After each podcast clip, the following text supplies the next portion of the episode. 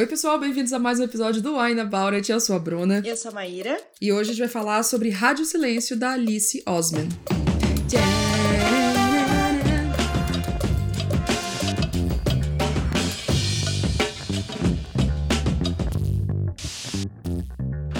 Pensou quando a gente mudar de música É. e, e aí não ter mais isso? Vai ser muito triste. Vai ser confuso. Essa leitura foi escolhida pelos nossos apoiadores lá do Catarse. Yeah! Muito obrigada, apoiadores. Quem apoia a gente lá no Catarse tem conteúdo exclusivo, ouve episódio antes de todo mundo e ainda escolhe algumas das leituras da nossa temporada.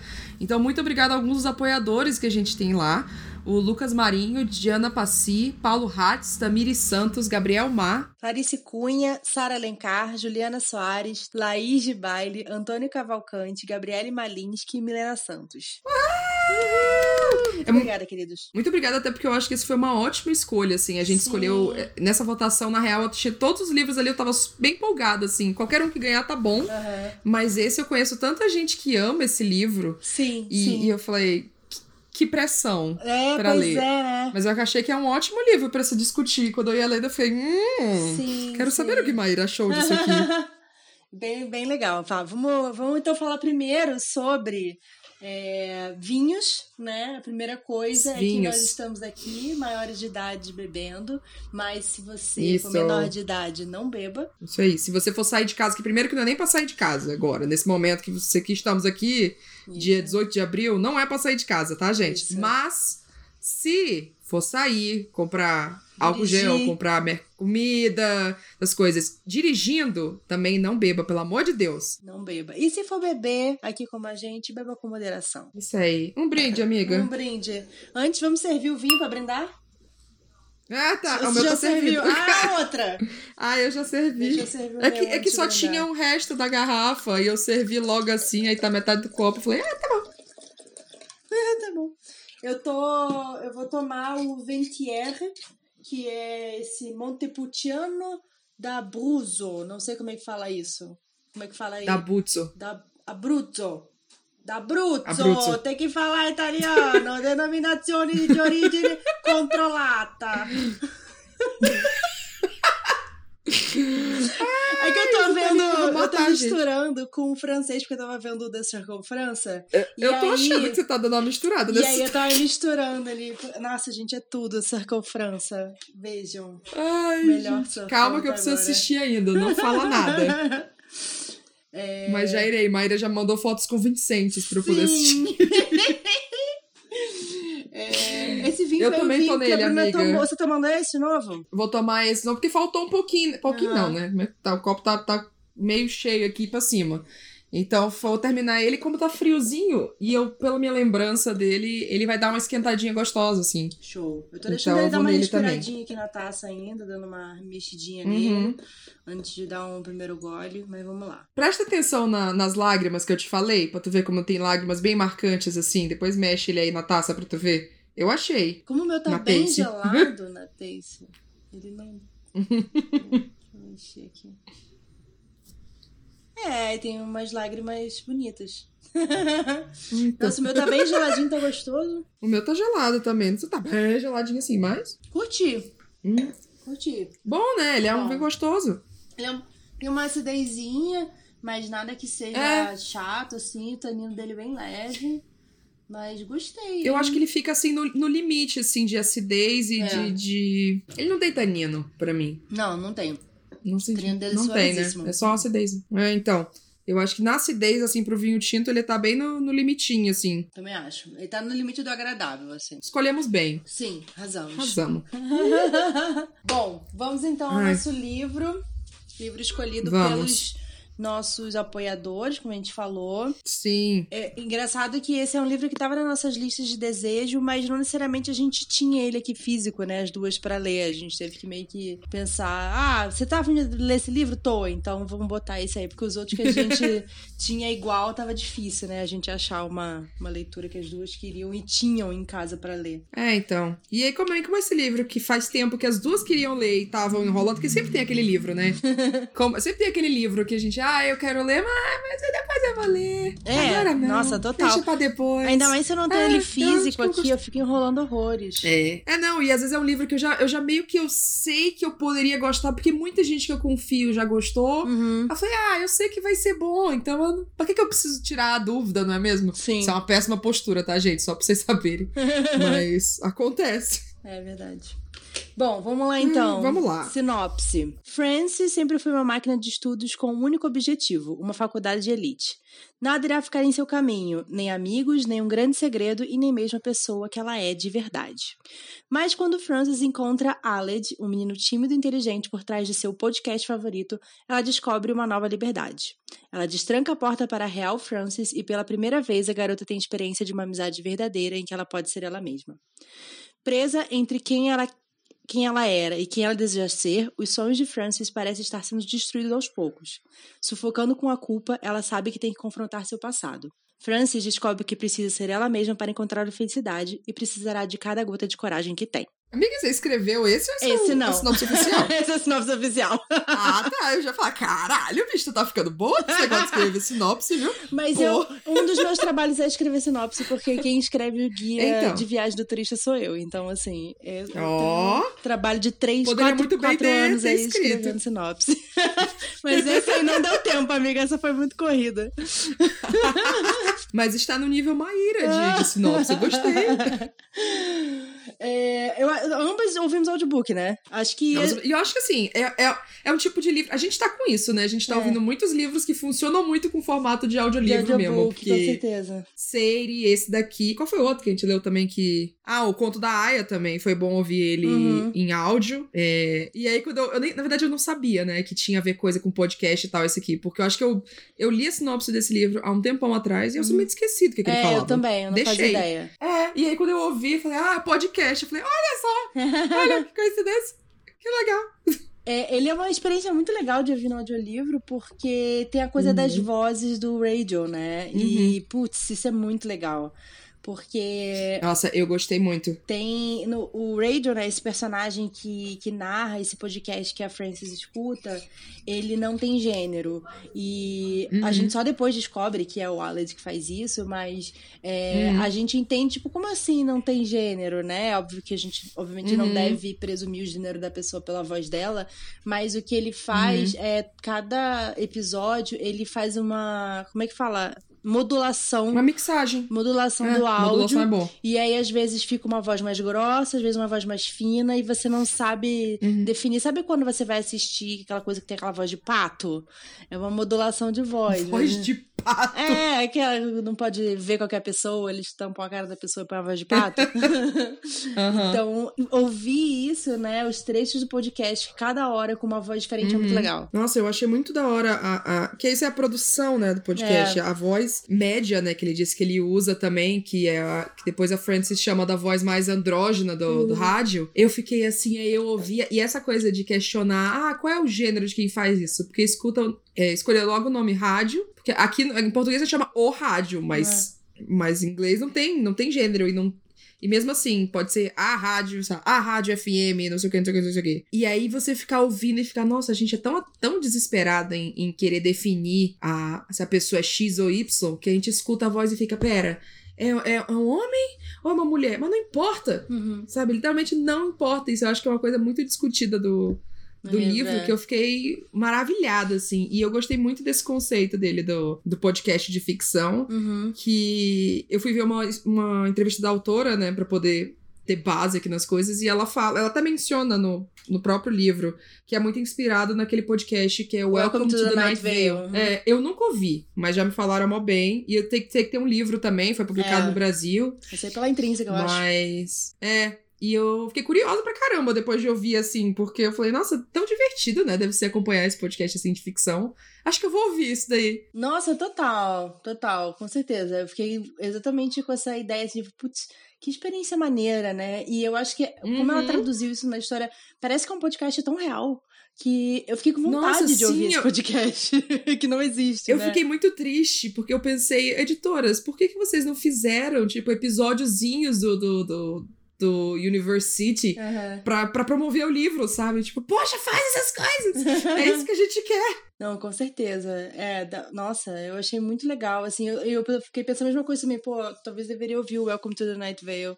É, inclusive, nossos ouvintes, se tiverem outros podcasts de narrativa pra indicar pra gente, acho que é bacana, assim, porque é essa coisa que você vai construindo a história, né? E isso é muito legal. Eu tenho algumas coisas pro, pro Harmonizou mais pra frente, assim. Então, deixa pra lá. Mas, nossa, pra mim essa vibe do.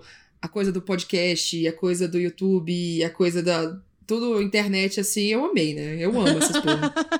Eu amo. Nossa, pra mim é, é essencial a gente ter livro é, jovem adulto, assim, falando Uhum. disso, porque querendo ou não, isso é uma grande parte das nossas vidas já faz muito tempo. E, E não pra é quem é mais novo né? agora- Eu achei que ela, tipo, ah, estou tentando mostrar que é jovem, olha que jovem. Eu acho que é muito, da- parece que é da vivência real dela, assim. Acho que principalmente a conexão com o Tumblr. Não, eu- a, a Alice Osman ela tem um canal no YouTube, ela tem um Tumblr que ela fala muito com, com as pessoas e tal.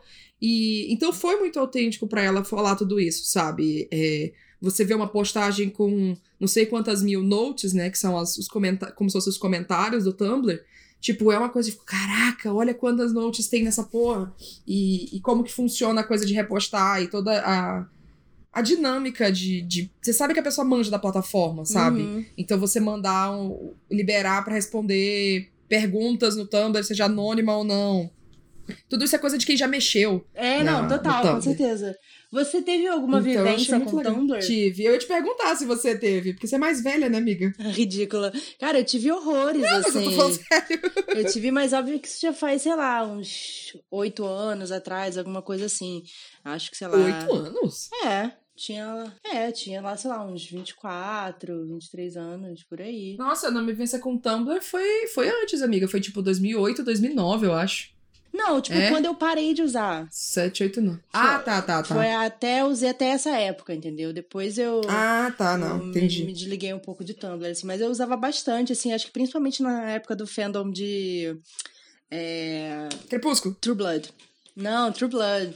Crepúsculo é muito antigo, pô. Crepúsculo é muito mais É verdade.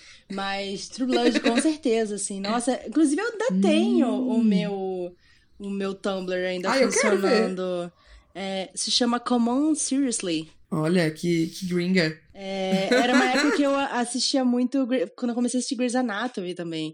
E era o que a, que a Meredith Hum. Grey falava muito, né? Ela falava assim, come on, seriously? Tudo ela falava seriously.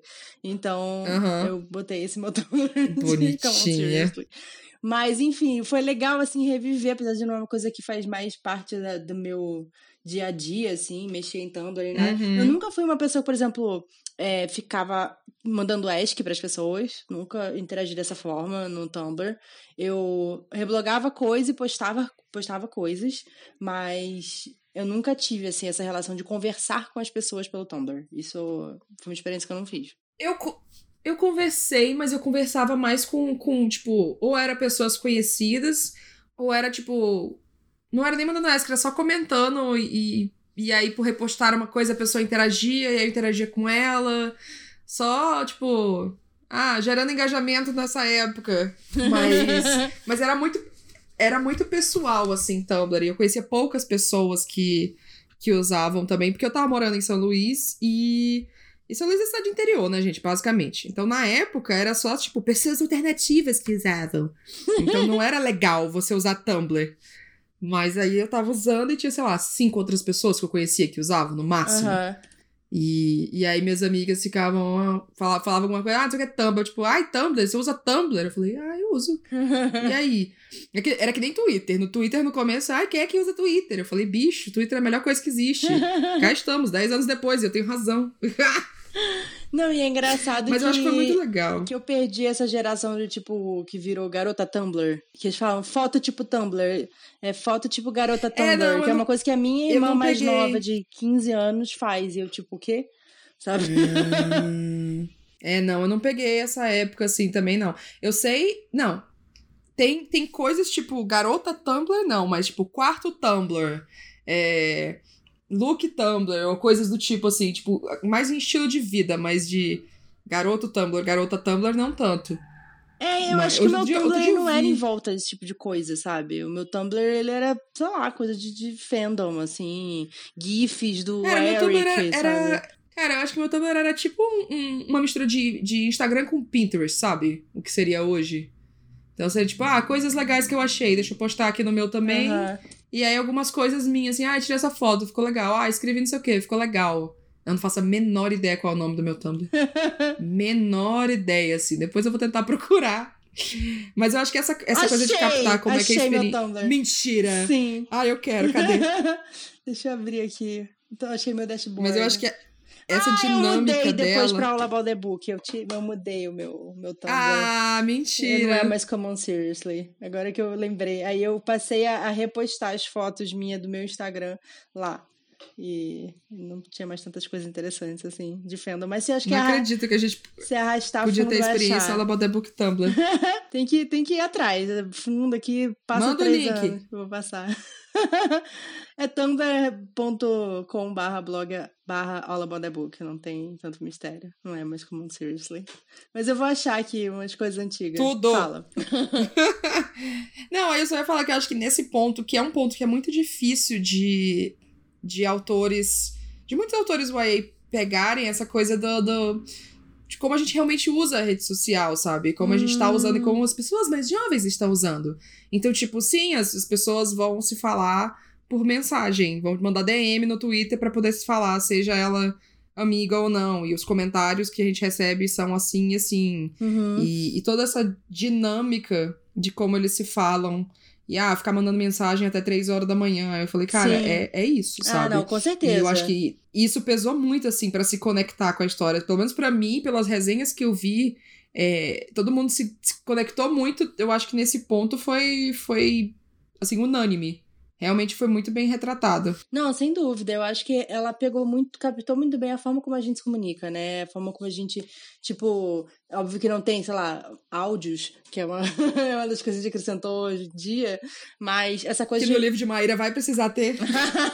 Mas é que essa coisa da gente ainda é, se fala muito pela internet, né? A gente se fala por uma Uhum. tela grande parte do tempo. Então, é- acho que é muito interessante essa, essa linguagem e ela usou isso de forma muito natural, assim, porque eu vejo também, às vezes, tentarem incluir isso e ficar meio forçado, sabe? Parece que você tá, tipo, querendo mostrar que o seu livro, ele é jovem ou ele é atual e não encaixa, sabe? Mas não, você vê que é, é uma coisa legítima da própria autora e ela só colocou a vivência Uhum. dela ali. Sim, sim, sim. Eu gosto muito desse livro e um, acho que é um dos motivos de eu ter gostado também de, de uma coisa absolutamente fantástica é essa coisa de discutir a, a, realidade da internet, assim. Tipo, eu Uhum. acho muito legal ter essa coisa da DM, do Twitter Aham. e a comunicação no Tumblr e tal, mas essa coisa de, cara, teorias de conspiração sobre tal coisa. Sim. Tipo, gente, ó, vamos ver isso aqui?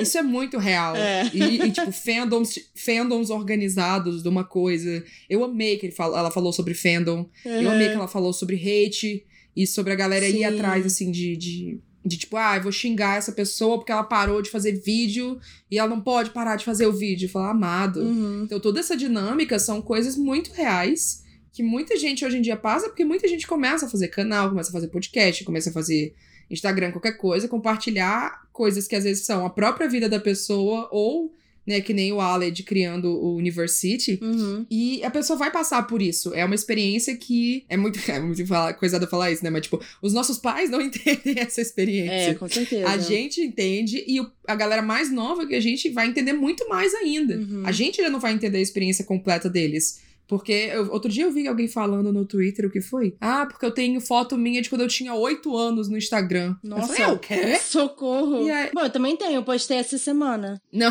Mas porque essa pessoa cresceu. Porque essa pessoa cresceu com isso.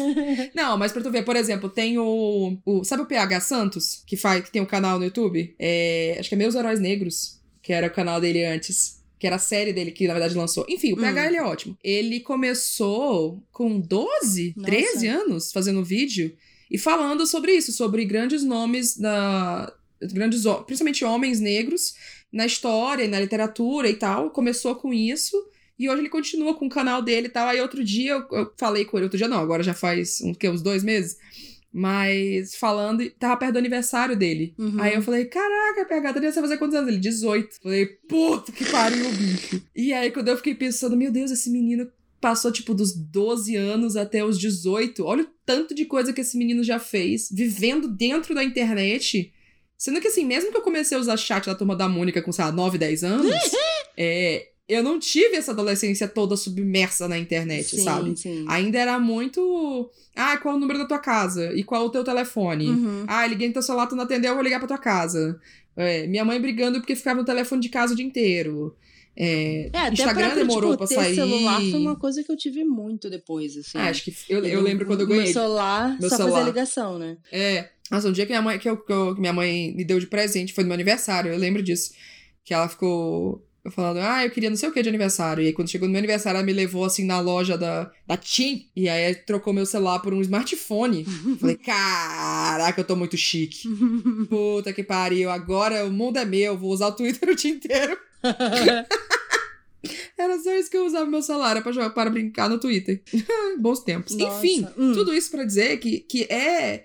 Essa coisa da experiência da internet eu acho muito importante colocar em, em, em livros hoje em dia, sabe? É isso que o, o público jovem adulto realmente vai ter. Ele vai crescer com Tumblr, com Twitter, com, com TikTok. Sabe? Eu tô ansiosa pro livro que eu vou ler que vai ter falando sobre TikTok.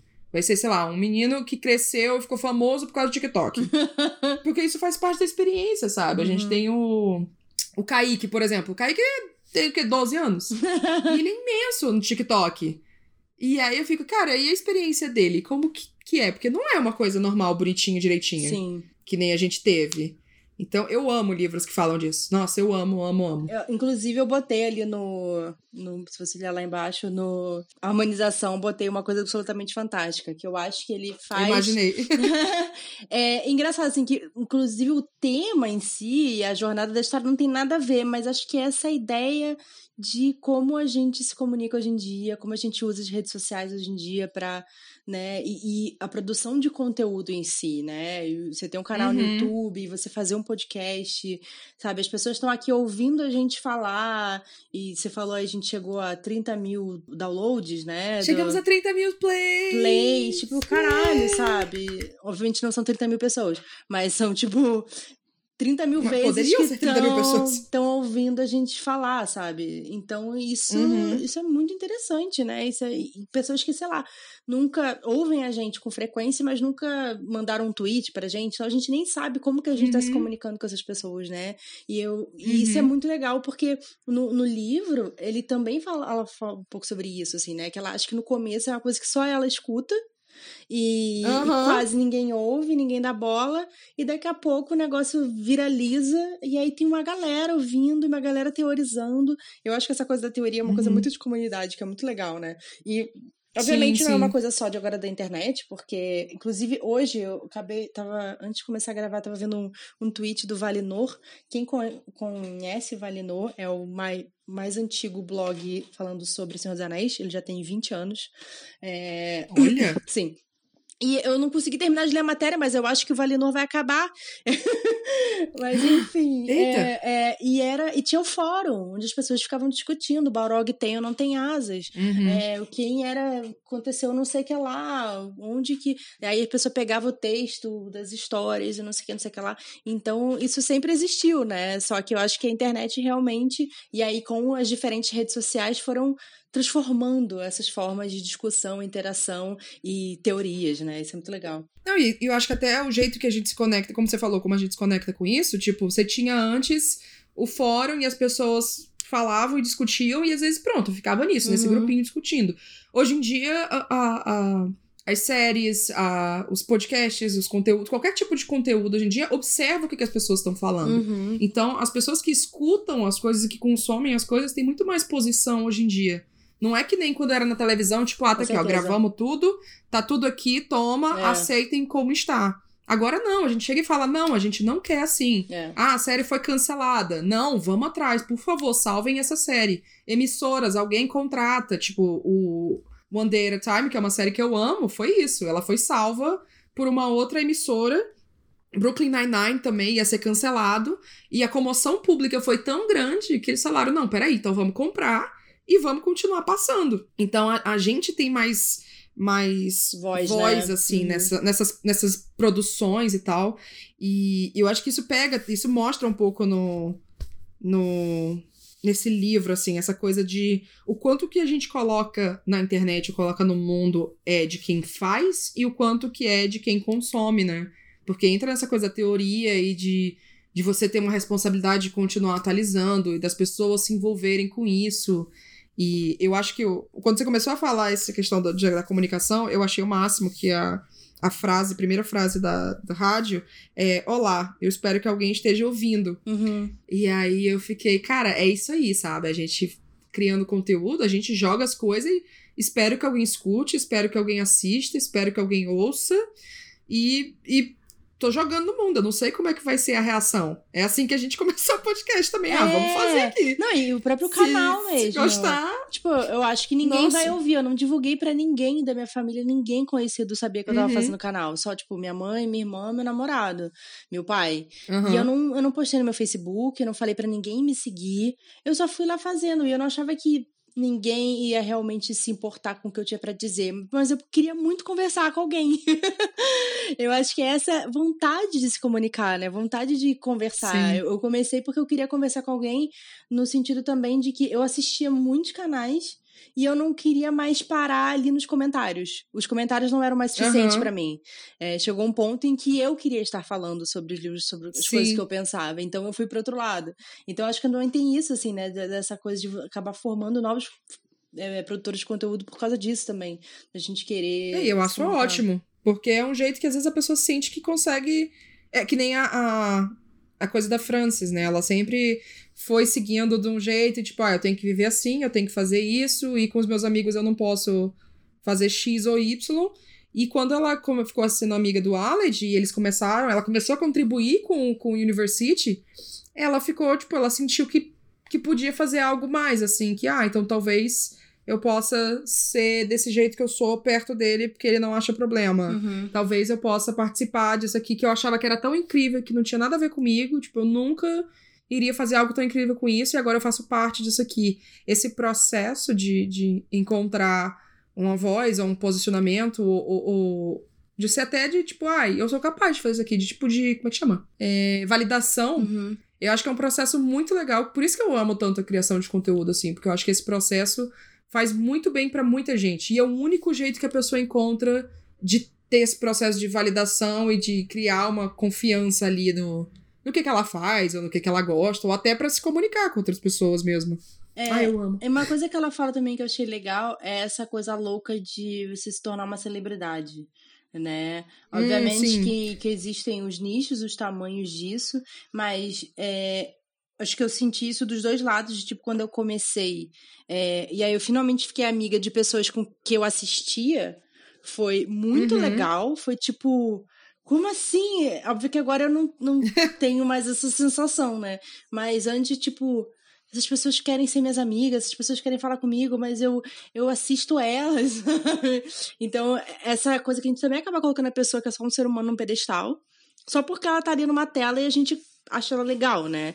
Eu acho que. É porque é assim que a gente tá acostumado, né? Distanciamento. Se a pessoa tá numa tela, ela é inalcançável. Mas eu acho que a internet tá, tá fazendo isso mais horizontal. Tipo, a Mais pessoa que ou está criando realmente eu uma pessoa. acho que, que acaba transformando qualquer pessoa em celebridade. Porque, assim, até Não, também. a gente que, tipo, sabe, é ninguém, a gente só tá ali fazendo um vídeo falando sobre livro.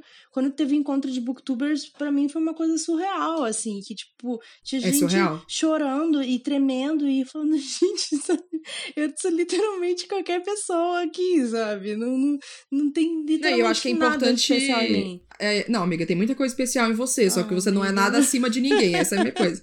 Para com isso. Não começa.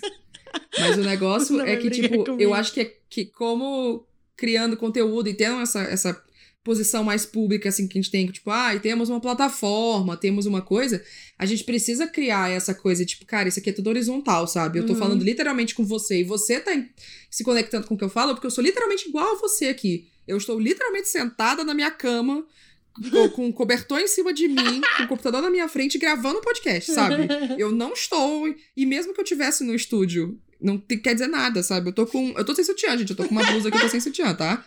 Ai, ai. Só pra vocês saberem o nível de conforto que tá. Então, assim, não tem por que botar ninguém em pedestal e, e, nada demais. E é isso que eu gosto. Tanto nesse livro, eu acho que no, uma coisa absolutamente fantástica ele puxa também, né? A coisa de como a, pessoa vira uma, uma celebridade, assim, às vezes do nada e, e, e por, por, nada. nada e... É, e aí você fica tipo, tá, isso é minha vida agora? Uhum. Como, como que funciona isso? É, não, muito doida, né? Mas eu achei legal, assim, ela, ela questionar isso e ela fala assim, gente, por que, uhum. que as uhum. pessoas estão correndo atrás da gente? Por que, que tem. Eu recebi 26 e-mails de pessoas me fazendo pergunta e não sei o que lá, sabe? É... Eu acho interessante o processo dela porque ela era uma grande fã, sabe? Exatamente. Quando ela começou a passar por isso e, e acontecendo essas coisas e o pessoal falando do Aled e tal, eu fiquei. Hum, interessante ela tá, tipo, chateada com isso e coisando com isso, porque eu, muito facilmente, se não fosse ela nessa posição que ela tá de saber quem era o criador do podcast e tudo mais, era muito capaz dela tá mandando pergunta, uhum. sabe? Dela tá questionando e ela ainda atrás de teoria, e ela fazendo teorias e tal, porque ela fazia isso sozinha. Uhum. Então foi só um questionamento de, de. Tipo, ó, é muito fácil você. Sabe, você julgar de fora e aí você tá dentro, você fica tipo, pô, que porra é essa? Mas, sabe, quem nunca chegou e, e questionou, ah, essa pessoa tá falando tal negócio. Mas você não sabe de onde essa pessoa tá falando isso, você não sabe o processo dela com isso. E eu achei muito interessante a, a, autora mostrar esse lado, assim, porque é a coisa. É, é, também pega na coisa da, da internet, tipo, ah, não responde não se troca, deixa as pessoas falarem, mas, mas isso mexe com as pessoas, sabe? É, não, eu ia te perguntar se você alguma vez se envolveu em fandom de teorias, assim, de coisas que você ficava tentando conectar uma coisa e bolando e discutindo por muito tempo, sabe? Buffy, sei lá. Amiga, não, não, Buffy eu nunca entrei muito em fandom, porque eu assisti Buffy muito depois. Ah. E eu sempre fui muito de assistir sozinha, assim. Eu, eu, eu nunca fui de comentar muita coisa, mas, em teoria, eu, eu tive uma coisa recentemente, assim, mas não foi fandom.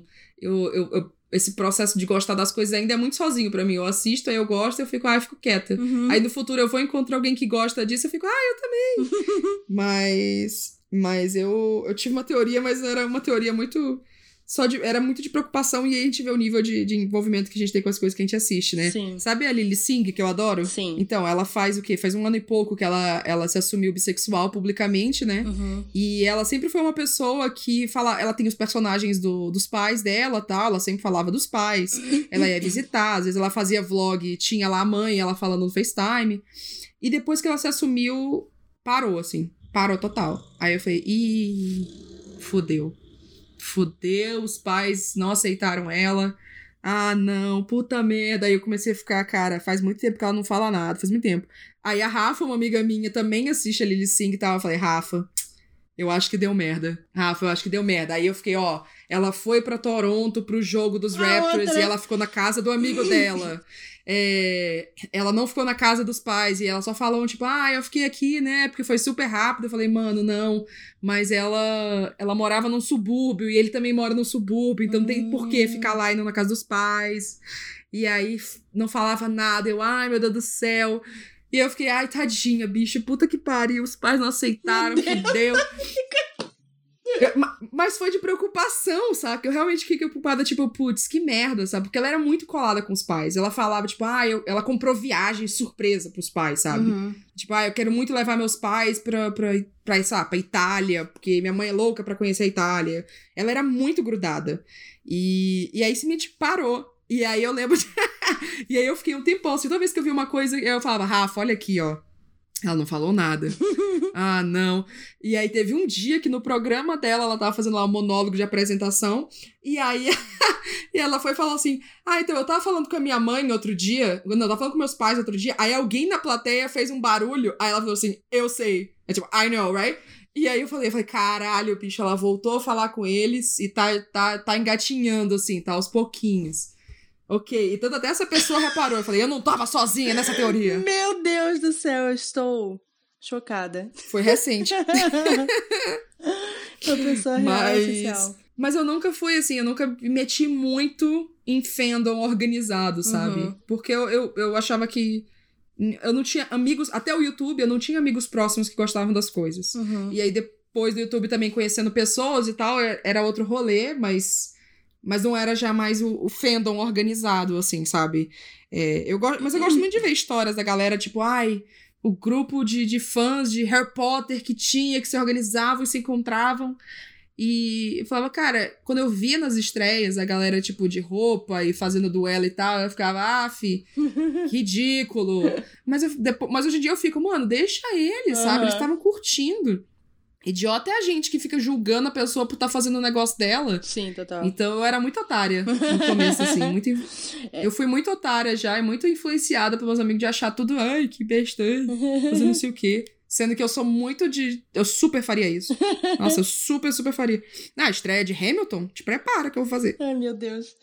É, eu. Você participava, amiga, dessas coisas? Acho que o meu primeiro fandom que eu participei é... é porque, assim, Harry Potter eu não tinha amigos que gostavam de Harry Potter. Ah, sim, mas Senhor dos Anéis, que era o seu, Senhor que é o seu dos grande... Anéis foi porque, após a minha irmã e a melhor amiga dela também, que uhum. minha irmã influenciou a ler. Então, quando a gente foi na estreia de Senhor dos Anéis, do filme, é... nossa, foi uma das experiências mais nerds bizarras da minha vida. É, mas eu ainda era muito criança para tipo, ficar em fórum ah, discutindo. É. A minha irmã que me falava muito das discussões que estavam rolando, né? Eu fui me envolver mesmo, eu acho que foi na época de True Blood mesmo, que foi essa época do, do, ah, do tá. Tumblr, que eu eu respirava aquela parada, assim, por causa dos livros, né? Uhum. E da série. Eu fiquei apaixonada pela, pelo Alexander Skarsgård. Então eu, tinha uma pasta no meu computador só com fotos dele. E aí. Amiga! e aí a gente ficava, eu ficava, tipo, teorizando sobre como que ia ser o próximo livro, como que ia ser a série. E aí eu hum. participava, tipo, de, de um blog que fazia análise de como que, enfim, ah, era cada mentira, episódio. Nossa, eu lia sempre, comentava. Mas, inclusive, o blog acabou na penúltima temporada de, de True Blood, porque True Blood foi uma merda, né? E aí eu também parei de assistir. É, então, eu já ia falar. Eu parei de assistir. Eu já ia falar, nossa, vocês. Vocês é. conseguiram ficar analisando e fazendo coisa e, e, foi ficando cada vez pior. É. Tadinhos. É, não, até a menina do blog, assim, nossa, eu amava. O nome do, do blog se chamava Bill Compton is not a hero. Ai, amei! É, porque o cara, tipo, ele é um escroto, ele faz um monte de merda no livro ele é um também. E aí a série começou a meio que dar uma romantizada nele, Nossa, passar um pano. É, é. E aí foi muito foda, assim. Chegar um ponto que, que o Eric parecia que era mais bonzinho do que ele, sabe? É. Era nesse ponto, assim. Mas o. Ai, o Eric, tudo pra mim. E aí. Mas foi isso, assim. Também foi o coração partido e tal, a hora que, que a série começou a ficar uma merda. E até hoje eu não consegui ler o último livro da 13 livros, né, que tem na, na série de livros. Mas eu não vi a, última, hum. a última temporada de True Blood, também não assisti. É, Acho que nem eu. É. Mas, enfim, foi uma época que eu tava realmente muito envolvida, assim, que eu respirava isso, tipo, tem box da série, e revia, e ficava teorizando o que ia acontecer com cada personagem, não sei o que lá. Então, eu, eu lembro dessa sensação, sabe? De estar realmente envolvida uhum. numa uma coisa que, tipo, é totalmente de ficção. Sim. e que você não tem nenhum controle sobre aquilo. E, enfim, a mais recente eu acho que foi é, Game of Thrones, assim. Depois que, que eu uhum. li e também ficar discutindo e ficar assistindo os vídeos da, da Carol e da Miriam. E, eu assisti literalmente todos os vídeos delas de Game of Thrones, todos. Os mais de Caraca, 200 vídeos delas vídeos. eu assisti todos. e eu toda semana é, escuto é, você... o Rodor Cavalo. Assim, tipo, eu sou realmente muito. Uhum. É, então, é, eu sou facilmente envolvida, assim, em coisa de teorias e, e fandoms. Se eu gosto muito de uma coisa, eu mergulho fácil. É, eu, eu nunca fui muito da, da, da, coisa da teoria, assim, mas, mas eu, quando eu gosto de uma coisa, eu gosto daquela coisa, eu quero consumir absolutamente tudo, assim. Eu, eu, eu quero ver as entrevistas, eu quero ver as coisas, eu quero ver fanart e Sabe? Tipo, pra mim, um negócio desse é Avatar. Avatar, eu comecei um podcast sobre Avatar, pra vocês terem uma Faz noção. o jabá aí. Começou a... É o, o, último podcast no ar, é o nosso podcast sobre Avatar. Quem faz é eu e a Bia Muro. E a gente vai discutir todos os episódios da série, dos três temporadas, por dois em dois. E a gente discute também os arcos dos personagens na série inteira e alguns temas, como tipo sexualidade no universo, construção do mundo, e, enfim, e outras teorias e coisas, porque em breve vai ter o live action do, da Netflix. Em breve não, né? Em algum momento vai ter o live action da Netflix. Então a gente tá se preparando Bruna, mas pra não teve futuro já o live action? teorias. Não existe live action de Avatar. Isso nunca aconteceu. Obrigada, eu só queria essa, eu só queria essa reação. Nunca. Nunca. Vamos seguir com o tema desse episódio aqui, por favor? Vamos fazer uma pausa, né? Por quê? Pra se hidratar. A gente nem comentou muito, acabou do, do, do, do plot em si do livro, porque eu acho que, na real, o. Eu acho que, na real, os temas que o livro traz são mais fortes que o plot, assim. Eu vou falar mais disso na parte de spoiler, porque é isso. Tá, então, Mas- antes de parar, amiga, o que, que você achou? Cara, eu gostei muito do livro, assim. Ele, ele, me, deu, ele, ele me deu um, um quentinho, assim. Porque pra mim ele é um livro muito redondo, Uhum. de tipo. Um livro YA pra, desculpa, que mostra a realidade de jovens, Uhum. que mostra frustrações em questão, tipo. Ah, pra onde que minha vida vai agora? Faculdade, pressão pra fazer uma boa faculdade, pra estudar tal coisa. É, então ele é muito. Ele checa todos os pontos, assim, que eu acho que são interessantes pra um, pra um YA, assim, é um, um, um bom ponto pra começar a ler o YA. Uhum. E os personagens, pra mim, são ótimos, Sim. assim. Eu, eu achei que eles são falhos, eu achei que eles são cochoquinhos. Cochoquinhos. O, o Aled é tudo pra mim, assim. Eu só queria ficar tipo, deixa eu ser tua amiga. Vem cá, querido, vem cá. Deixa eu dar um abraço aqui em você. e eu adorei a vibe de internet, podcast, YouTube, como eu sempre adoro. Uhum. Então eu achei show, assim. Eu, eu, eu acho que eu dou três, três pra quatro estrelas. Nossa, três? Eu achei É. que você tinha gostado muito mais do que três. Três é ok, né? Não, três é bom, três é bom. Três é ok. três é bom, quatro é ótimo. Cinco é incrível. Pra mim é, é nisso. Ah, eu É achei- três e meio, assim, eu porque eu acho que fui- tem, tem, tem falhinhas, assim. Tem coisa que eu falei, é, não, não sei, não. Não, vai, quatro. Eu dou Três, quatro, três, com quatro. certeza. Quatro, quatro e meio. Eu gostei muito. Gostei muito da história. É, até a Tassi tinha comentado sobre questão de edição. Eu não sei se no audiobook isso passa reto, porque assim, eu não senti nenhum problema Hum, de, de edição do livro, assim, zero pra mim. Só fluiu. aham. Então, isso que eu nem ouvi ele rápido, eu ouvi no 1.2, que é o meu lento. É porque o sotaque também, né? Eu também tive essa dificuldade. Ah, eu amo, né, o sotaque britânico. É, mas, mas acelera ele pra tu ver quando tu não tá acostumada. Bota no 1.5, 1.75 britânico. É, Não é 7.5 fácil eu nunca não, escuto, porque senão eu não consigo assimilar. O... Mas eu- o meu normal é, um, é 1.2, às vezes eu ponho no 1.5. Mas assim, achei uma delícia, assim, de ouvir. Fiquei super envolvida, emocionada, assim. Achei os personagens muito verdadeiros. E eu gostei demais da história, Sim. assim. Muito bacana. Tá, vamos parar Amei. então. Vamos pra nossa pausa. Show. Show! Voltando! Voltando. Vamos lá, agora vamos. Tem muita coisa que a gente não chegou a comentar no- na primeira parte, mas vamos aqui que a gente tá mais livre pra falar de coisa. Só que eu acho que assim, o, o tchan desse livro não é o, O plot, em si, dele. né? a- tá, a- mas é. antes, o vinho. O vinho, tá, vamos pro vinho. Eu- então, eu já tinha gostado desse vinho, já tinha tomado ele aqui, já tinha gostado. Eu continuo gostando muito. Eu tenho uma criticazinha Ah. que ele, ele tem muitos sedimentos. Hum, Dá pra ver aqui no meu copo. Tipo, eu não sei também se porque ele já tava guardado há um tempo. E aí ele ficou com muitos sedimentozinhos. E uma coisa que eu não comentei quando eu comecei foi que eu quebrei a rolha. Quando eu fui abrir agora de novo. Então eu tô comendo também com. tomando com uns pedacinhos aqui de, de rolha. Então tá dando uma textura. Mas eu mantenho minha opinião. Eu acho que é um vinho muito show. Muito gostosinho. E, e se ele continuar no preço que a gente comprou ele, que foi bem, bem bom, ele é super. vale a pena.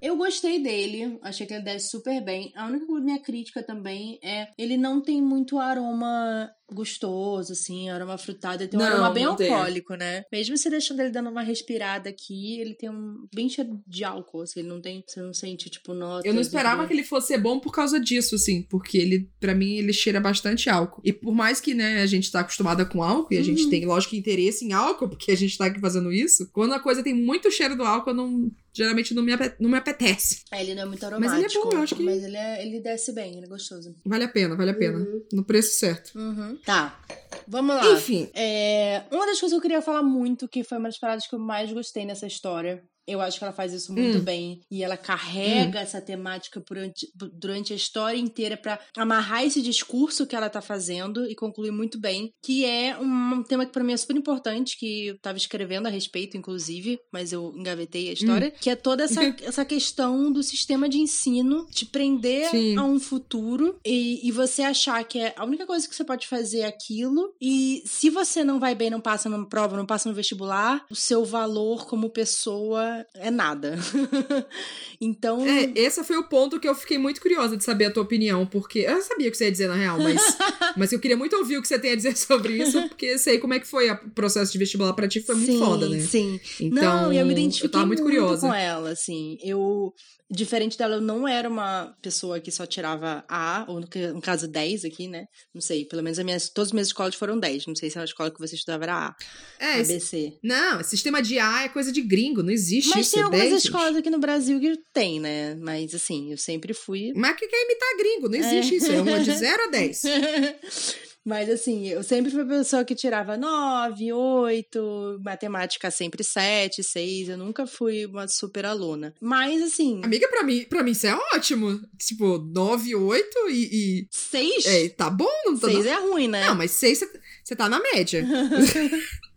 Você não ficou de recuperação. É. Não, tudo bem. É, não é que nem ela que tirava Isso, 10 em tudo. 10 né? em tudo. Mas, mas, mas assim, ainda é muito bom. Eu sempre me esforcei muito, e fui muito esforçada. É, até porque uhum. eu tinha limitações, né? Mas eu tentava, eu queria muito uhum. ser inteligente e queria ser boa aluna. Mas eu percebi que, por mais que eu estudasse, principalmente quando chegou na época do vestibular, em que eu fiz o primeiro vestibular de teste, foi só um teste, assim, nem valia, porque eu tava no segundo ano.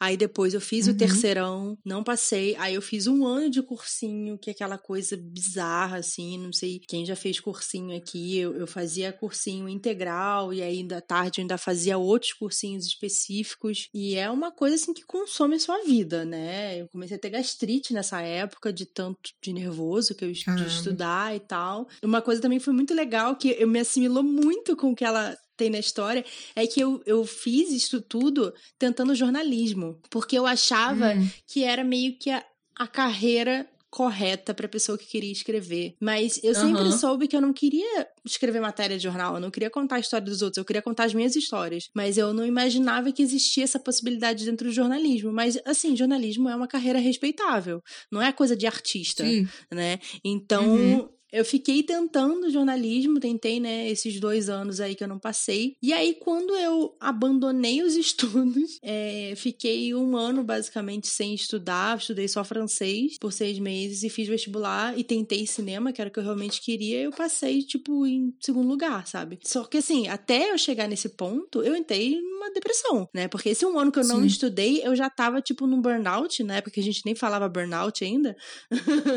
Tão bizarro que Você eu. Tava exausta. eu não conseguia me imaginar estudando. Eu não conseguia me imaginar uhum. numa sala de aula de novo, aprendendo aquelas matérias pela terceira vez. Imagina, sabe? Uhum. E, e, eu associo muito essa ideia de você estar tá fazendo cursinho e você não passar na faculdade e você colocar a meta uhum. da faculdade como uma meta de vida, como você tá andando numa esteira. E se você não passa no vestibular, é como se sua vida não andasse. Você continua ali naquela esteira, fazendo cursinho, fazendo cursinho, fazendo cursinho, e a sua vida nunca vai para frente, porque você nunca passou no vestibular. É quase que uma porteira em que a sua vida tá limitada ali. Então você só vai continuar a sua vida a partir do momento que você passar no vestibular. Então não uhum. passar, uhum. e eu não eu passei tipo não passei por meio ponto, não importa, sabe? Você fica mal de qualquer jeito. Eu já conversei isso com você, né? De tipo, como é, já, já. você simplesmente não passou. Você é um fracassado. Não importa se você não passou por 2, 0.2, você simplesmente não passou. você é, foi reprovado. Tipo, milhões de pessoas passam. E por que, que você não conseguiu passar? É. Tem isso. Não. Eu tenho um amigo meu, nossa, que o, o dele é, é uma situação foda, porque a situação dele foi foda que, assim, ele fez odonto durante não sei quanto tempo. E, sei lá, faltava um ano, um ano e meio. E aí ele desistiu de odonto. Ele falou: não é isso que eu quero fazer, eu quero fazer medicina. E aí ele começou a estudar para fazer medicina. E ele passou três anos, eu acho, no cursinho. Três anos de cursinho para poder fazer. E, tipo, teve um ano que ele não passou por coisa de, de disso, assim, meio ponto. Teve um ano que ele ficou na lista de espera, de espera mas não rodou. E aí demorou pra caramba. Agora ele tá na faculdade de medicina e, mano, ele tá tipo pinto no lixo, assim. Uhum. É, é a pessoa mais feliz que existe. Lógico que é exausto, porque faculdade de medicina é foda. Mas, mas a quando eu via ele estudando, estudando, estudando, eu ficava, meu Deus do céu, pelo amor de Deus, é o seguinte, eu vou na tua casa e a gente vai todo mundo almoçar e vai ficar tudo bem. E nesse período ele desenvolveu ansiedade, ele entendeu, na verdade, que ele tinha ansiedade e a gente conversou muito disso também. Mas, mas nossa, foi um período assim, ele já era magro, ele ficou mais magro ainda, ele passava mal, ele ficava ele ficava irritado com qualquer coisa, tipo, ai, ah, vamos fazer outra coisa. Não, eu tenho que estudar. Então mexe com o psicológico da pessoa num nível bizarro, assim, porque é isso. A gente cresce ouvindo. Você precisa passar no vestibular, você precisa fazer uma faculdade, porque senão você não faz outra coisa na sua vida. Se a sua vida não for isso, a sua vida está errada. Você não vai ser ninguém e tal, você não vai conseguir nenhum trabalho decente, você não vai conseguir sobreviver. Não, e sem contar toda essa questão também de, de valor, né? Eu, por exemplo, nesses primeiros anos quando eu tentei vestibular, eu nem tentei faculdade particular, é, não porque eu não pudesse pagar, eu não podia pagar, sim, é, mas eu nem tentei, eu nem tentei bolsa porque eu achava que era uma coisa que estava abaixo de mim, que eu, se eu fosse boa o suficiente, uhum. eu tinha que conseguir passar no federal. Olha coisa estúpida, a hora que eu fui fazer cinema, eu preferi fazer numa particular, por causa dos equipamentos e tudo mais, tinha o estúdio novinho, tinha tudo lá que eu precisasse para estudar. Então, assim, isso é então, a gente vai acumulando vários conceitos que, obviamente, a gente também é uhum. é super novo, né? 17, 18, 19 anos. Nossa, é muito, é nada, muito né? novo pra gente decidir essas coisas, cara. É muito. Eu acho horrível a pessoa ter que decidir nisso, ainda mais considerando que, assim, a gente não se prepara para poder fazer essa escolha. A gente se prepara para passar na prova. Ninguém orienta muito. Assim, tem que ser um, uma escola muito boa, tem que ter um funcionamento muito bom, uma, uma estrutura familiar muito boa, para poder a pessoa ter um espaço para poder pensar, tipo, o que, que você quer fazer? Ah, Mas ah, eu quero fazer que tal mesmo coisa. Assim, tal. amiga, mesmo essa assim, coisa... essa, essa escolha, a gente não tem maturidade, a gente não sabe quem a gente é. Como é que a gente vai escolher o que não, eu também acho. vida? Sabe, é bizarro. Mas eu acho que também, assim, já é, já é difícil ser na cidade. E a gente não tem estrutura para isso, porque a gente não aprende a escolher o que a gente quer fazer. A gente aprende que a gente tem que passar nessa prova é. e entrar em algum lugar. E aí, se, ó, se a pessoa escolheu fazer medicina, fala, ó, oh, você se fudeu, então assim, se prepara para passar dois anos em cursinho. Tipo, a gente já tem muita coisa pré-feita. Eu tenho uma experiência muito diferente, assim, do que a da sua com, com vestibular e tudo isso, porque a, o sonho da minha mãe sempre foi ter alguém de medicina na família, né? Alguém tinha que fazer medicina Nossa, ou tinha que fazer que direito. Tem que ter um médico na família, porque o médico na família é sempre bom. Também com um pai hipocondríaco, realmente é ótimo ter um médico. Mas, mas sempre eu, eu, eu pulei muito, assim, do que, que eu queria fazer de, de curso para vestibular, assim. Eu nunca decidi muito bem. É, no começo, lá quando eu era criança, assim, eu queria fazer astronomia. Nossa. Porque eu achava legal, estrelas. E aí depois eu quis fazer biotecnologia. Foi isso? Uhum. Biotecnologia? Uhum. Porque diziam que era super legal, era uma área que ia ser super divertida de fazer, com muitas coisas inteligentes, assim, eu achava, eu me achava muito inteligente, então eu achava, ah, é isso que eu tenho que fazer. É... Eu sou muito é. inteligente. Vou fazer. É, é por isso que eu tenho que fazer. Aí eu quis fazer relações internacionais. Eu te contei, né? Porque eu queria fazer relações internacionais. Não lembro. Eu queria resolver o conflito ah, da, é de Israel e Palestina. que bonitinho. Porque eu, porque eu sou muito, eu sou muito foda, né? Então, lógico que eu vou resolver isso. Ai, que bonitinha. Não, eu, eu queria ressaltar que eu, nessa época, eu nunca nem tinha conhecido uma pessoa que era, que era judeu. tipo, não, não, não existem muitas famílias é, é, judaicas em São Luís. então, tipo, eu não sei nem, tá, nem onde é que eu tava me enfiando. Amei. Mas aí eu mudei de cidade, comecei a passar por várias crises de ansiedade e depressão. Não passei para relações. Aliás, a minha nota do Enem não tinha relações internacionais na época, eu não abri o curso, eu não sei o que que era.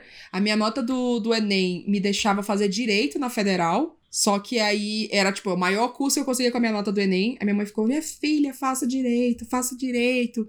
E aí eu, no desespero, fui me inscrever em ciências sociais. Nossa! E aí fiz um ano de ciências sociais. Meu Deus! Que eu não, não absorvi nada. Assim, foi. Eu ia pra. É, eu era muito robô, assim. Eu ia pra faculdade, eu voltava. E, ah, tá bom, é isso aqui. Aí eu li o que tinha que, li, que ler e, e juro, eu, eu, quase que eu bloqueio, assim, ó, esse período, porque eu não lembro de muita coisa que aconteceu. E aí a faculdade entrou em greve. Nossa. E aí eu falei, ah, é ótimo. aí eu tranquei e, e, e mudei para São Paulo. É que, na real, assim, eu nunca tive uma sede de fazer faculdade, assim, para mim. E sempre teve essa coisa dos meus pais falando, tipo, tem que fazer, tem que fazer, tem que fazer alguma coisa. Ó, oh, minha mãe. E eu vi, né, tipo, minha mãe se for, fez mestrado, eu fui na, na formatura de mestrado da minha mãe. Na de, na de pós, eu acho que eu fui também, mas eu era muito pequena.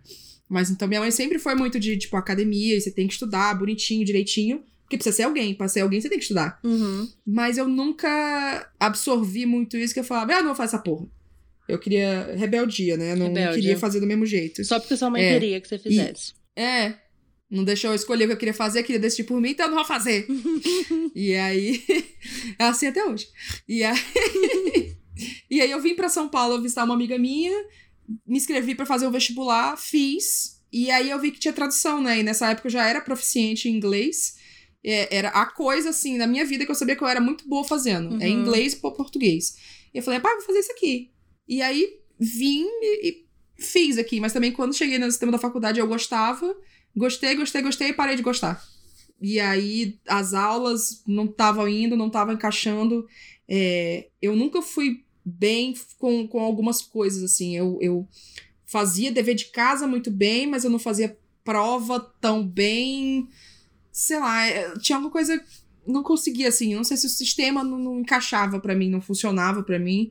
Mas eu sei que quando eu comecei a trabalhar com, com marketing digital pela, e criação de conteúdo, pelo meu canal e pelo trabalho que eu tive na, numa network, eu, eu comecei a trabalhar com isso e falei, rapaz, eu gosto mais disso aqui. Uhum. Eu não quero mais fazer isso aqui, não. E também eu tava passando já por outro, outro momento de crise de depressão. E aí eu tranquei a faculdade, comecei a trabalhar com isso e fiquei. E aí fiquei, fiquei, e essas áreas foram desenvolvendo. E aí eu falei, quer saber? Eu não vou fazer essa porra, não. e aí eu nunca terminei minha faculdade. nunca terminei faculdade. Para o grande desgosto dos meus mãe. pais até hoje. Até hoje. Não tem uma vez que minha mãe não fica bêbada perto de mim, que ela não fala, minha filha, e a faculdade, quanto que falta? Quanto minha que filha, falta? É rapidinho, você faz. É, tipo, quantas matérias faltam? Eu falei, mãe, nem sei, mas nem posso. Então não tá mais, eu já, já tranquei faz muito tempo, não dá mais pra pegar essa vaga. Faz de novo. Eu falei, tá louca, Surama. Tem mal o que fazer. Eu tenho mais o que fazer. Aí eu acabo que eu, eu consegui me desassociar muito dessa. da coisa do se você não fizer o, o, o não tiver o diploma, você não consegue fazer nada. Eu consegui me desassociar disso muito, muito fácil, assim, né, em comparação.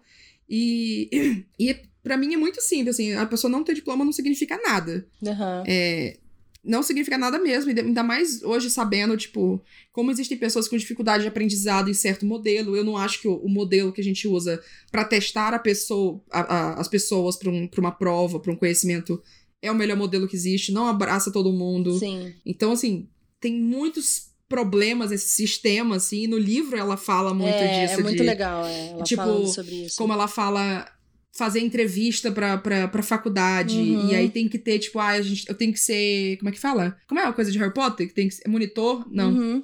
É, monitor. Prefeito. Monitoria. É, prefect, né? Que, monitoria, é. Que aqui, aqui já é uma coisa mais que eu penso em faculdade, assim. Na minha escola não tinha muito disso, mas... Eu sou representante de classe. É. Não, até isso era, era só pra, pra fingir que fazia mesmo. Não, não tinha um, um título, assim, não tinha responsabilidade nenhuma. Era só uma enrolação mesmo. Então, até isso, tipo, ah, eu tenho que fazer isso porque a faculdade exige tal coisa, tal coisa, tal coisa. Então, eu acho que... Eu, no livro mostrou isso muito legal, mas para mim foi interessante ver isso porque eu acredito muito de, cara, você não precisa do diploma para você provar que é boa no negócio. Você me prova que você é boa no negócio fazendo o negócio aqui na minha frente, ó, pronto, fiz o negócio. Ah, você é bom no que você faz. É, eu acho que então, ela pra mim foi muito mais fácil. isso de você não precisar de um diploma para você ser capaz, quanto tipo uhum às vezes a gente vai atrás de um diploma porque a gente acha que aquilo é a coisa certa a se fazer, ao invés de Sim. ouvir o que, que eu realmente gosto de fazer, o que, que eu tenho realmente vontade de fazer.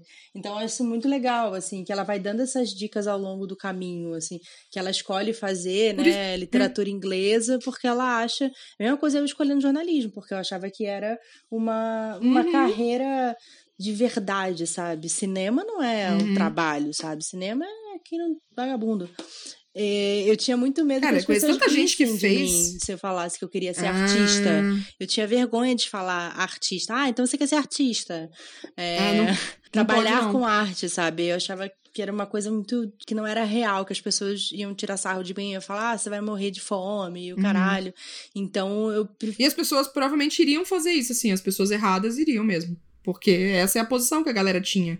Sabe, se você quisesse fazer uma coisa que não era direito, medicina, arquitetura, engenharia civil, alguma dessas profissões tradicionais, você não ia fazer nada, né? É, Você, por isso tipo, que eu fui embora. Que porra é essa que você quer estudar? Por isso que eu fui embora Justo, eu também. Mas é isso, assim, e eu gostei muito, assim, dela, desse processo dela na história, sabe? Achei muito genuíno e é desesperador mesmo, assim, de tipo, ah, eu dediquei minha vida toda, eu perdi um ano por causa disso, todas as escolhas É, que cara. eu fiz foi por causa disso, e eu não consegui, isso é mas desesperador eu meio que também não demais. queria, sabe? Essa, essa coisa dela, assim, de tipo, dela se tocar de que talvez eu não queira Não, e isso. você vê que assim, ela, ela realmente não.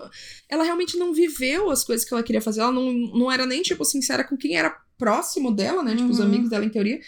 Tudo pensando, não, eu preciso. Eu preciso ser melhor nisso aqui. Eu preciso ter a melhor nota e criar uma rivalidade com o Daniel, né? Com, Uhum. por, tipo, ser os melhores alunos e.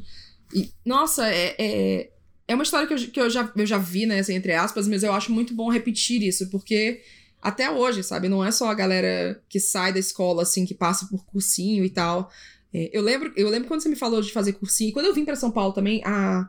não que não tem cursinho lá em São Luís, mas na época que eu estudei, não era um. A minha turma, assim, as pessoas que eu conhecia que estudaram comigo, não era uma opção fazer cursinho. Uhum. Você tinha que passar de primeira.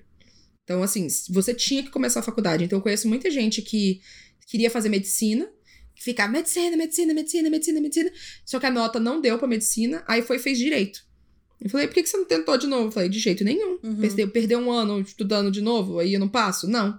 Aí a pessoa foi pra direito. Eu falei, bom, enchi a boca pra falar de medicina, né? e aí, se você não fazia, não passava no que você queria passar, então você pagava.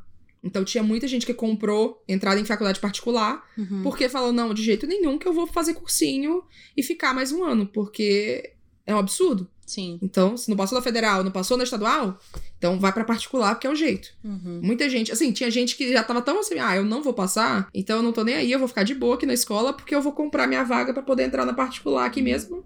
E é isso. E nossa, tem muita gente que fez a facu- faculdade É, eu acho que é particular. por isso que eu não queria fazer faculdade Nossa. particular, né? Porque tinha essa coisa de Uhum. tipo, ah, só vai pra faculdade particular quem é incapaz de fazer vestibular de verdade, É, passar. De vai passar e numa vai estadual, uma fazer- federal. É, e vai fazer particular, que é onde estão os losers. Gente, é um As ideias que a gente cria, né, bicho? Como você mesmo falou, sabe? A faculdade de cinema, na faculdade particular, tinha muito mais equipamento, estúdio, estrutura pra poder fazer isso. Fazer o quê? Era o melhor curso que você podia fazer pra você. Você ser cineasta. Eu lembro que eu Eu cheguei amo a fazer vestibular pra uma faculdade particular quando eu tava lá no sul ainda. E eu fiz pra Relações Internacionais. Olha só. E foi muito bizarro que eu dormi nessa prova. e eu passei. Eu tava tão cansada Vai, esfrega na minha cara. que eu tirei um cochilo no meio da prova. Eu tirei um Amiga. cochilo e falei. Quer dizer que você está realmente exausta. Eu tava muito cansada, gente. Olha que coisa errada. Olha o que a gente faz com nossos jovens, né? Eu não tô, eu não tô errado. Eu lembro que a minha prova de, de daqui da faculdade que eu fiz é, tinha uns cinco ou oito perguntas. Acho que era cinco perguntas de matemática. E eu respondi uma e eu chutei quatro. E eu acertei quatro. Cacete. O santo é forte, né? Ai, mano. é- Era São Paulo me chamando pra vir pra cá. Mas enfim, voltando pro livro, que a gente tá divagando.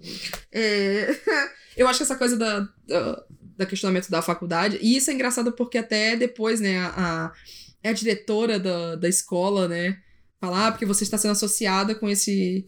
Com esse coisa no YouTube aqui, porque ele questiona todo o sistema de educação. É. E aí depois a galera faz teorias e fica, ah, ele se... por que, que você acha que se chama Universe City? Uhum. Porque é uma crítica à estrutura e você questionar a estrutura de ensino, sendo que tem pessoas em países que não têm nenhuma chance de educação, e aí você faz isso. E aí você vê, meu Deus, essa discussão tomou, tipo, proporções, Imensas. sei lá, imensas que você não- faz nem sentido. Eu achei legal ela tocar nesse ponto de que, cara, às vezes a gente posta um negócio ou fala uma coisa e quando você vê isso virou uma coisa completamente diferente, 30 vezes maior, que não tem nada a ver com o que era. Sim. Mas é isso, a internet tomou conta daquilo que você falou É. e já era. É, já A é gente já viu isso acontecer várias vezes, né? assim, né? Não, e até pensar, tipo, ok, é, existem várias pessoas que estão precisando de, de, educação e não sei o que lá, mas não significa que a gente não possa criticar o sistema de ensino opressor que a gente tem, né? Então, é, é, mas realmente essa coisa na internet, as coisas tomam proporções bizarras. Até tem meme agora no Twitter, de, tipo, você vai falar uma coisa, ah, eu gosto de maçã, e a pessoa fala assim, se você gosta de maçã, as maçãs são responsáveis por usar 30% da água do mundo para produzir uhum. maçãs, então você significa que você é a favor de não sei o que lá. Tipo, não, cara, eu só gosto de maçã. Você sabe? gosta de maçãs e as bananas? É. Sabia que as bananas, bananas... Eu sou alérgico a maçãs. Você está sendo muito insensível com as pessoas que são alérgicas a maçãs. Sabe? Então, tipo, é, é muito difícil. Você, tipo, eu só gosto é, de maçã. Existem situações que a, que a pessoa precisa realmente repensar no como é que ela fala. Isso não tem dúvida, assim. Existe muita gente otária escrevendo coisa otária e sem noção na internet. Sem dúvidas. Porém, é, eu penso muito assim, gente, escolham, escolham as lutas. Porque ah, tem é. vezes que a gente fala um negócio e assim, não, não vale a pena. Não, não, sabe? Você não, não, não gasta energia com isso porque tem muito mais gente racista, LGBTfóbico, Sim. babaca, machista, o caralho todo falando merda e ninguém tá reclamando. Agora a pessoa falar uma coisa ridícula, você tá gastando sua energia com isso? Ah, para. Vamos atrás de quem precisa mesmo. Que nem a menina que foi escorraçada uma vez porque ela só falou que ela tinha pai. Nossa, gente, meu Deus do céu. gatilho Isso porque meu pai me abandonou e não sei o que lá. Tipo, a pessoa tava feliz que, tipo, meu, passar Nossa, dos pais com meu pai. Bizarro. E acho que é isso. O, o livro mostra muito isso, assim. Era uma coisa que era. Não sei, é, é é uma vibe tipo, ah, a internet estragou isso aqui, sabe? Era uma coisa que pro Aled era muito preciosa, era o jeito dele de tentar se comunicar com, com a irmã dele, que ele sentia falta, que ele queria encontrar, mas também era. Eu não sei, eu fico pensando nos motivos dele de fazer, assim. A gente sabe que é. Ele queria encontrar com a irmã, ele queria fazer isso muito para ela, assim. Mas eu, eu, às vezes eu penso que o, Ale, o, o Aled era essa pessoa tímida que queria participar de uma conversa e queria fazer uma coisa e queria mostrar a arte dele pro mundo, mas ele não sabia como. E aí, quando, quando esse que ele criou virou muito mais sobre descobrirem quem ele é do que do que sobre o que, que ele estava fazendo, bateu esse desespero, tipo, cara, isso aqui é a única coisa boa que eu tenho e é uma coisa que me deixa feliz e vocês estão estragando tudo, tornando isso algo que não é, sabe? Tipo, todo mundo vai saber quem é, eu sou assim, e aí vai virar tudo uma merda e eu vou perder isso. É que eu acho que assim, eu acho que ele sabia o que, que ele estava fazendo e como fazer. Na verdade, ele tinha muito controle do que ele estava fazendo. Sim, sim. O problema, não, total, eu acho que, que é para ele é fazia parte não saberem quem ele é. Entendeu? Essa, uhum. essa anonimato de tipo. Por isso que ele não botou simplesmente a voz dele. Por isso que uhum. ele fez questão, porque ele não queria que o Radio fosse um cara que é ele. não, uhum. é um personagem inventado para contar uma história. Então eu acho que, que isso também. Eh, o anonimato faz parte da criação da, da, criatividade mesmo, né? Faz, faz parte da. O, o, narrador que ele cria ali faz parte da experiência de você ouvir. E eu acho que é, isso é uma das coisas que, tipo, o fato das pessoas saberem para ele desmoronou. E também é claro que depois ele passa a ser atacado por causa disso, né? Ele recebe carta, uhum. ele recebe. As pessoas chegam nele na escola e o caramba. Então, assim. Eu só queria poder fazer isso sem julgar, sabe? É que nem eu queria fazer um, uhum. um Twitter fechado para poder falar as coisas que eu quiser sem precisar, sabe, me expor. Então, que nem, por exemplo, a gente estava uhum. falando da. que vai ser uma das nossas convidadas aqui ainda nessa temporada, que é a Kari Bush no Twitter. É, eu sei quem é ela, sei como é que é a cara dela, já encontrei o cara pessoalmente e tal, mas hum, é, a gente nem vai falar o nome dela mesmo, porque ela escolheu criar essa persona no Twitter para separar da vida pessoal dela, porque o que ela tá fazendo ali é uma coisa que às vezes até é difícil se você for se expor pessoalmente, né? Então, é, eu entendo essa questão dele do anonimato e eu entendo o desespero dele, assim, quando ele vê tudo desmoronando, sabe? Não, total. É, não, não acho que a coisa do anonimato era, era isso. O meu ponto era mais, assim, era para ele, eu, eu, eu sinto que era o jeito dele de falar, só que ele não tava pronto para colocar também a cara dele ali. Tipo, ele queria fazer isso, mas ele não queria que fosse ele fazendo. Era isso que você falou. Ele queria fazer algo legal, mas ele não queria que fosse sobre ele fazer um negócio isso, legal. Ele só queria que fosse é. um negócio legal. É. É, é isso que é o ponto, é, assim. Com certeza. Mas o, o Aled, pra mim, ele é, é, um, é um neném, assim. É, O é Aled, uma pra mim, pessoa, ele é- tipo, ele é ótimo. difícil, mas ao mesmo tempo você quer protegê-la, né? Você achou ele difícil? Ah, amiga, ele não é legal com a Frances, né? Ele é bem escroto com ela. A pessoa que some, desaparece, e você fica ligando e, tipo, simplesmente corta você da sua vida por nenhuma razão. Eu acho uma pessoa difícil. eu, eu acho, assim, porque eu acho que a gente tem responsabilidade um com o outro, sabe? Eu acho que se a gente é Aham. amigo, você não pode simplesmente desaparecer e, e ser cuzão com as pessoas que estão preocupadas com você, se elas estão vivas, você tá vivo, sabe? Então eu acho que. Eu acho que assim, uma pessoa difícil. Eu não acho que ele ser uma pessoa difícil é uma coisa injustificável na história, não. Você entende por que, que ele é assim. Você sabe por que ele é assim. Uhum. E como eu falei, você quer protegê-lo. Mas não deixa de ser uma pessoa difícil, sabe? É, eu não acho que. Eu, eu eu não boto ele como difícil porque eu faço isso. Fica aí Eu a reflexão. isso, Fica aí a reflexão. Não seja acusona com Não, seus então, eu- amigos. Não é cuzão. mas, mas eu. Desde, desde quando ele começou essa coisa de, de, tipo, tudo que rolou com a Francis e, e eles começaram a se afastar e eles perderem o contato e tudo mais, e ele se fechando tudinho, pra mim foi tão fácil entender por que, que ele fez isso que pra mim eu falei, é, não, faz sentido, realmente. Então eu nunca botei em questionamento, tipo, ah, que bosta. Eu sei que foi foda, porque eu sei do lado da Francis tudo isso, e foi bom ler a história do lado dela, mas pra mim então foi tipo, não, eu super entendo. Não, eu tá fazendo também isso. entendi, só que Então, eu é. ainda acho que é, sei lá, falta de consideração com os outros, assim. Entendo que você pode estar na merda, mas você Uhum. fala assim, não estou bem, sabe? Você, tipo, desligar o seu celular por duas semanas, sendo que você está num momento em que você não responde simplesmente ninguém na sua vida e todas as pessoas se importam, você fechou elas e você parece meio suicida no seu podcast. Então, assim, é um pouco preocupante, né? Então eu acho que é um pouco de. você fazer a pessoa viajar seis horas porque ela tá achando que você vai se suicidar é complicado, né? É tipo, é eu ir aqui até o Rio de Janeiro porque eu tô achando que o meu amigo vai se suicidar. É tipo isso. Porque ele não liga o celular dele há duas semanas. Pensa um, pensa Sei um não, pouquinho. É. Mas é, cara. Mas eu não acho que é uma coisa que eu não compreendo, assim. Eu acho que faz todo sentido na história. Acho que é o arco dele Uhum. também. E acho muito bonito também como a forma que isso se. é, se conclui, né? Porque, como ele mesmo fala, ele acha que ele não tem saída. E ele tá Uhum. nessa situação toda de se fechar porque ele acha que ele não tem saída. Sabe? Ele acha que não, ele não tem ninguém. Só que sendo que ele não tem ninguém porque ele acha que ele não tem ninguém por alguma razão. Ele, Uhum. ele criou isso na cabeça dele, né? E ninguém em nenhum momento, tipo, é, ignorou, falou, ai, não quero mais saber de você. Ele que foi afastando as pessoas. Ele foi afastando o Daniel, ele foi afastando a Frances. Então, ele, ele se isolou. E depois se sentiu mal por estar isolado. Ah, eu não sei não, amiga. Eu, eu- eu- aí eu questiono, Hum. eu, eu discordo. Porque pra mim é tipo, ele mora, ele, a mãe e a irmã.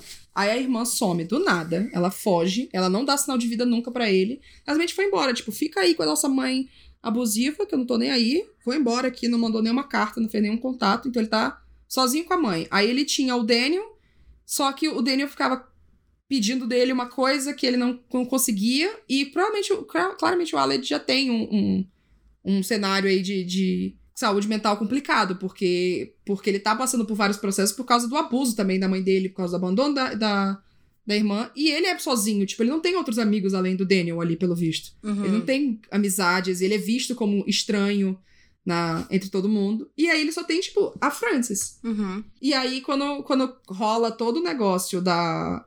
De descobrirem que a Frances é a, a Toulouse. Por sinal, eu amei esse nome. Uhum. Toulouse, pra ser Toulouse, eu achei incrível. Quando rola todo esse negócio, a sensação que quando eles brigam, né, no, que ele tá bêbado, e eles brigam, tipo, cara, você fez tudo isso porque você queria ser famosa na internet, é isso Uhum. que você queria. Então eu, eu entendo ele pensar nisso, porque ele parte sempre do princípio, tipo, bom, eu não tenho ninguém. Eu só tenho, a única pessoa que eu tenho, em teoria, é minha mãe que é abusiva e eu, eu não posso fazer nada. Sim, mas isso A- é a antes pessoa- dele passar o Natal com ela.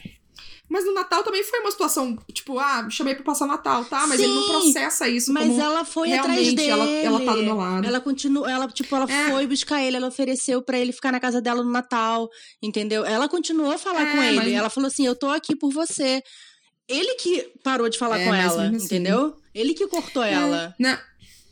Mas mesmo assim, eu, eu, eu, eu entendo muito dele. Tipo, cara, se chegar e falar, ah, eu tô aqui. Falar, ah, a pessoa tá fazendo isso só porque ela quer ser legal, sabe? Tipo, não tem nada a ver ela, ela, ela realmente se importar. Ela só quer ser simpática, Sabe? A, a cabeça vai muito longe. A cabeça busca todos os motivos do mundo para acreditar que alguém não se importa. É que assim, É muito sim, mais fácil se ele não não tivesse importa. ido lá pra casa dela, se ele não tivesse aceitado, Uhum. eu, eu assumiria Uhum. essa coisa, tipo, ah, não, ela só tá fazendo isso porque ela quer ser legal. Mas, tipo, o fato dele ter viajado seis horas pra ficar na casa dela no Natal, pra mim, Uhum. tanto que ela falou assim: ah, a gente tava bem. Depois disso, a gente tava bem. Ela fala isso. E aí ele passa a ignorar ela. Então, assim, Uhum. essa, essa etapa pra mim foi tipo, ela mostrou pra ele que ela tava lá por ele e mesmo assim ele preferiu se isolar. E ele parou de responder ela, parou de responder o Daniel. É, A coisa é, não é todo mundo virou as costas pra ele. Ele virou as costas pra todo mundo. Não, não. Eu não acho que todo mundo virou as costas pra ele. Eu acho que ele se isolou mesmo. Mas. Mas depois que a gente vê o que, que ele tava rolando dele receber as mensagens É, e as é cartas bizarro. e as coisas. Pesado isso. Cara, é muito bizarro. E sabe o que é foda? Isso não é uma, uma situação única, assim. Tipo, a, a autora não exagerou nisso. Porque Uhum. já tem muito, muito youtuber, muita pessoa que já recebeu isso. Eu nunca esqueço um episódio do. Lembra que eu te falei de uma série do Shane Dawson? Que ele lançou uma paleta de maquiagem aham. com o Jeffree Star e tal. Aham. Tem um. Eu acho que é um extra. Eu acho que é no extra que eles falam que tava ele e o namorado dele em casa, tranquilo aqui em casa de boa noite.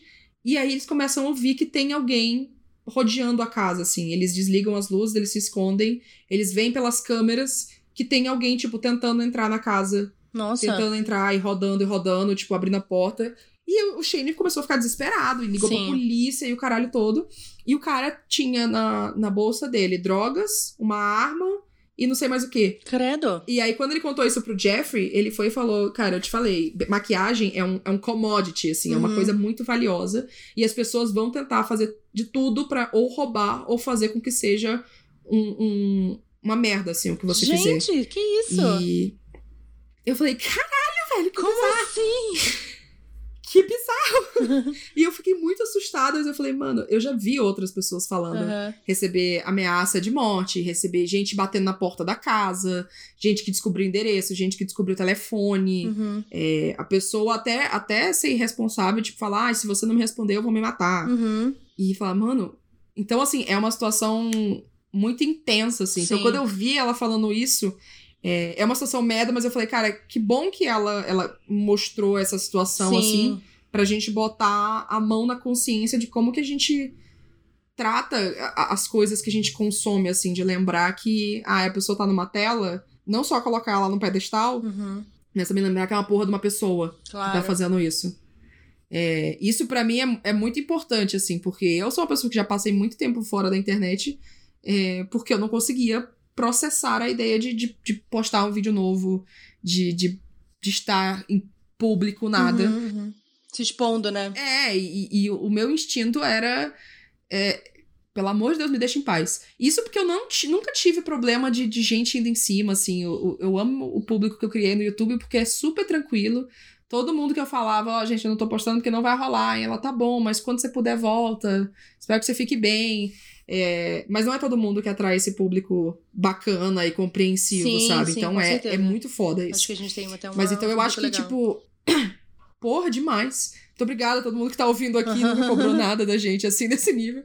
Mas, mas quando eu vi o que ele tava passando de tudo isso, assim, eu falei, cara, é realmente. É foda ele ter feito isso e deixar todo mundo preocupado, mas eu não consigo não ficar, tipo. Nossa, eu, eu, eu, eu acho que na situação dele eu faria exatamente a mesma coisa.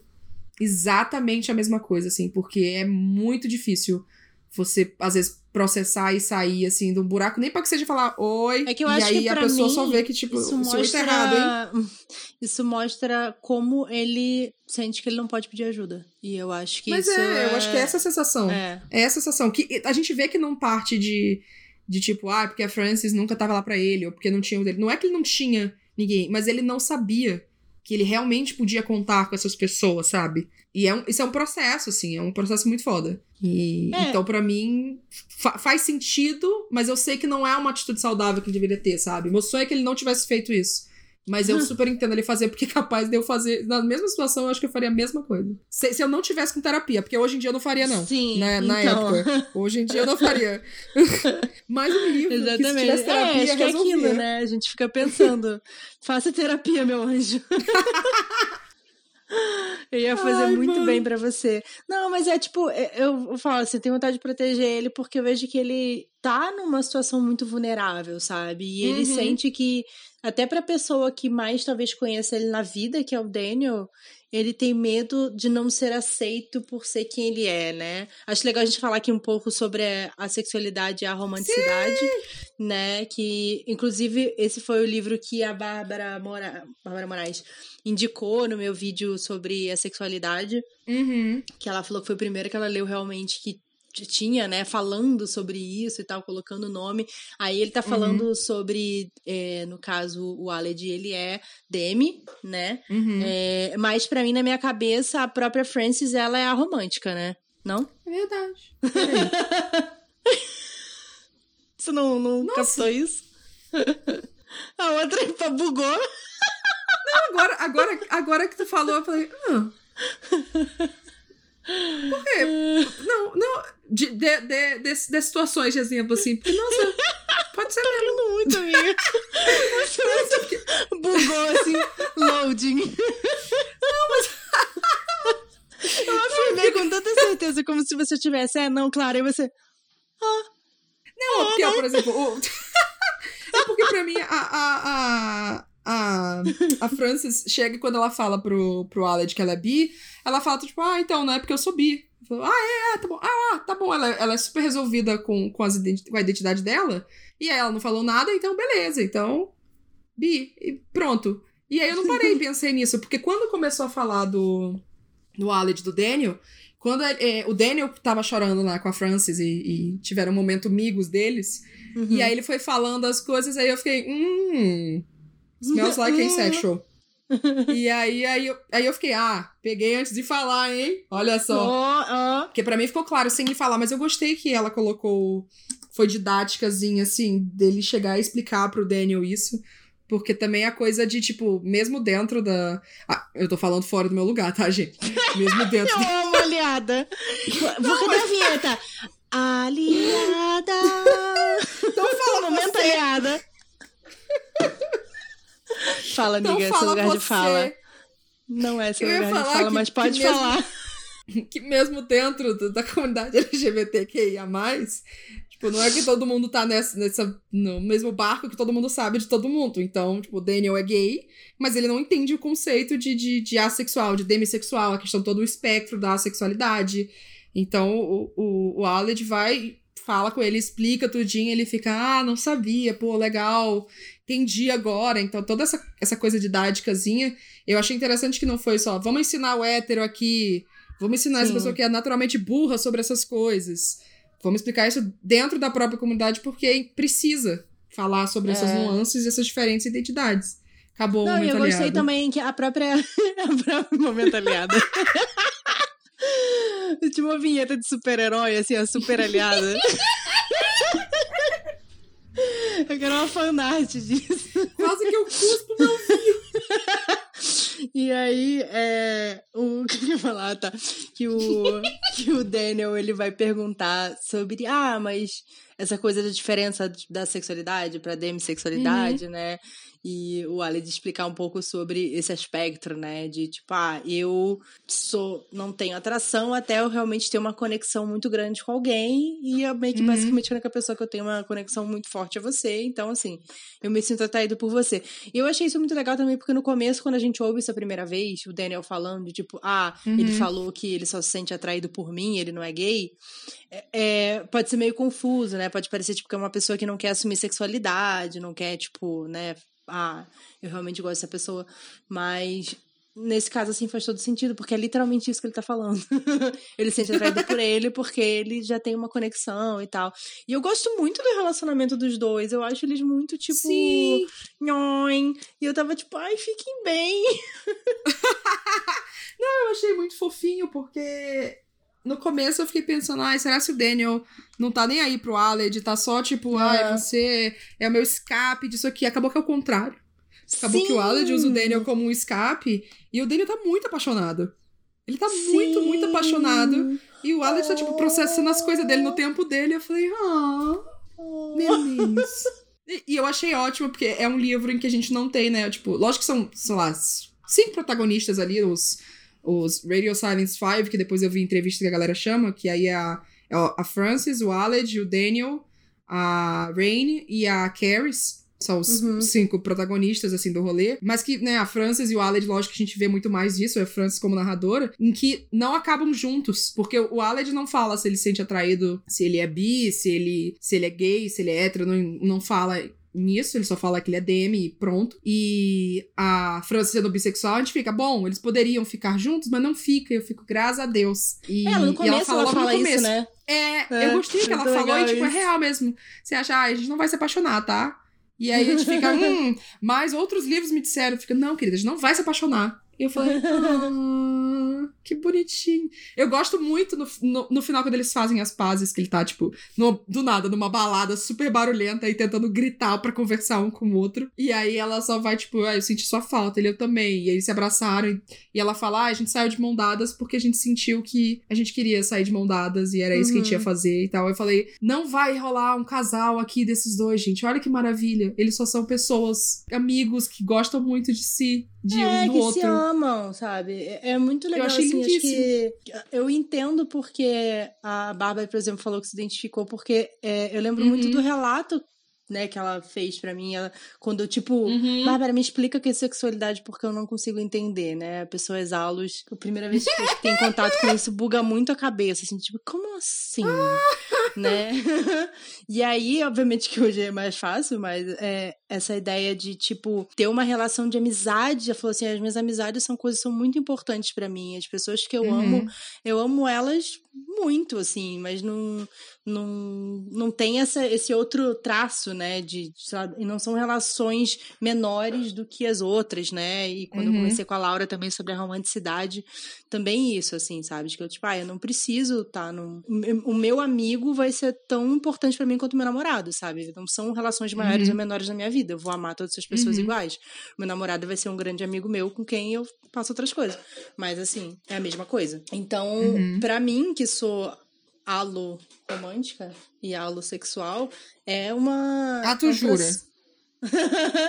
é uma, uma coisa pra gente prestar atenção, assim, né? E, e, e, é legal que a hora que você enxerga, você passa realmente a enxergar, sabe? Aí você vai ficando cada vez mais fácil de você entender essas nuances, sabe? Você vai falando, ah, essa uhum. pessoa aqui é muito alo, mas ela é totalmente romântica. Ah, essa pessoa aqui, uhum. ela é demi, bissexual, sabe? Então, é, acho que é importante a gente humanizar essas histórias e verem que elas uhum. são normais e que são uhum. só essas pessoas vivendo dessa forma, sabe? Eu fico feliz também que exista essa história, assim, que, essas, que as pessoas possam se ver, sabe? E, e ter Sim. esse tipo de relação normalizada. É uma relação linda, uma relação que você torce para que eles fiquem bem um com o outro, tanto quanto você torceria pra um casal, sabe? Eu, pelo menos, assim, Não, eu queria total. muito que eles, que eles ficassem super bem, amigos e tal, e desse tudo uhum. certo independente deles serem um casal ou não. Então, acho que isso é, é muito legal. Acho que ela fez isso de forma muito sensível, assim, né? E claro Sim. que também a, a, a, Alice, ela é assexual, né? Uhum.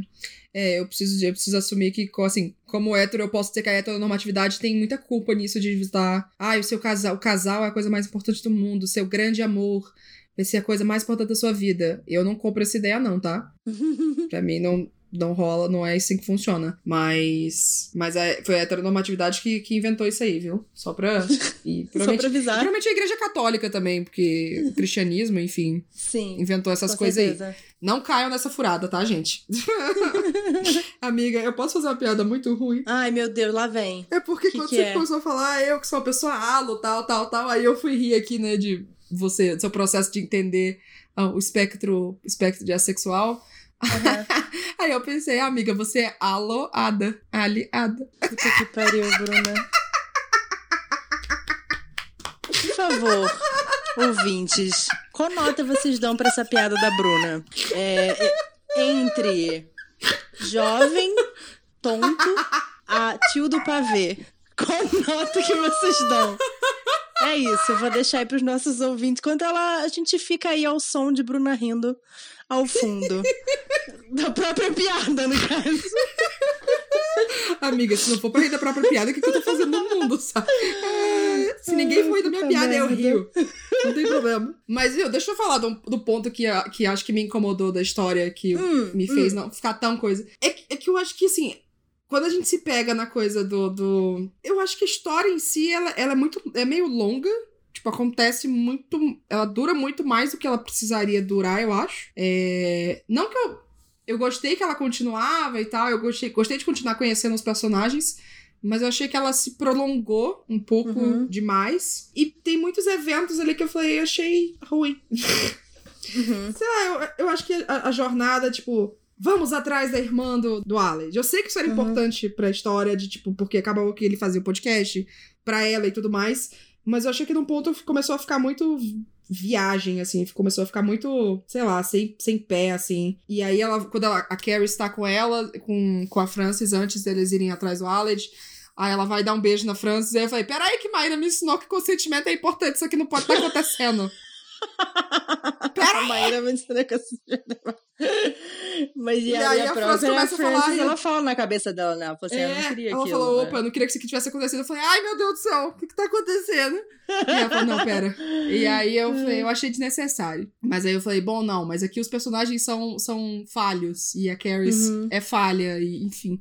Sei lá, tem alguma coisa na história que pra mim, a história como um todo, não achei tão boa quanto a coisa de desenvolver os personagens e, e entre eles, assim. Eu acho que o tchan pra mim da história são as relações dos personagens e não o que acontece com eles.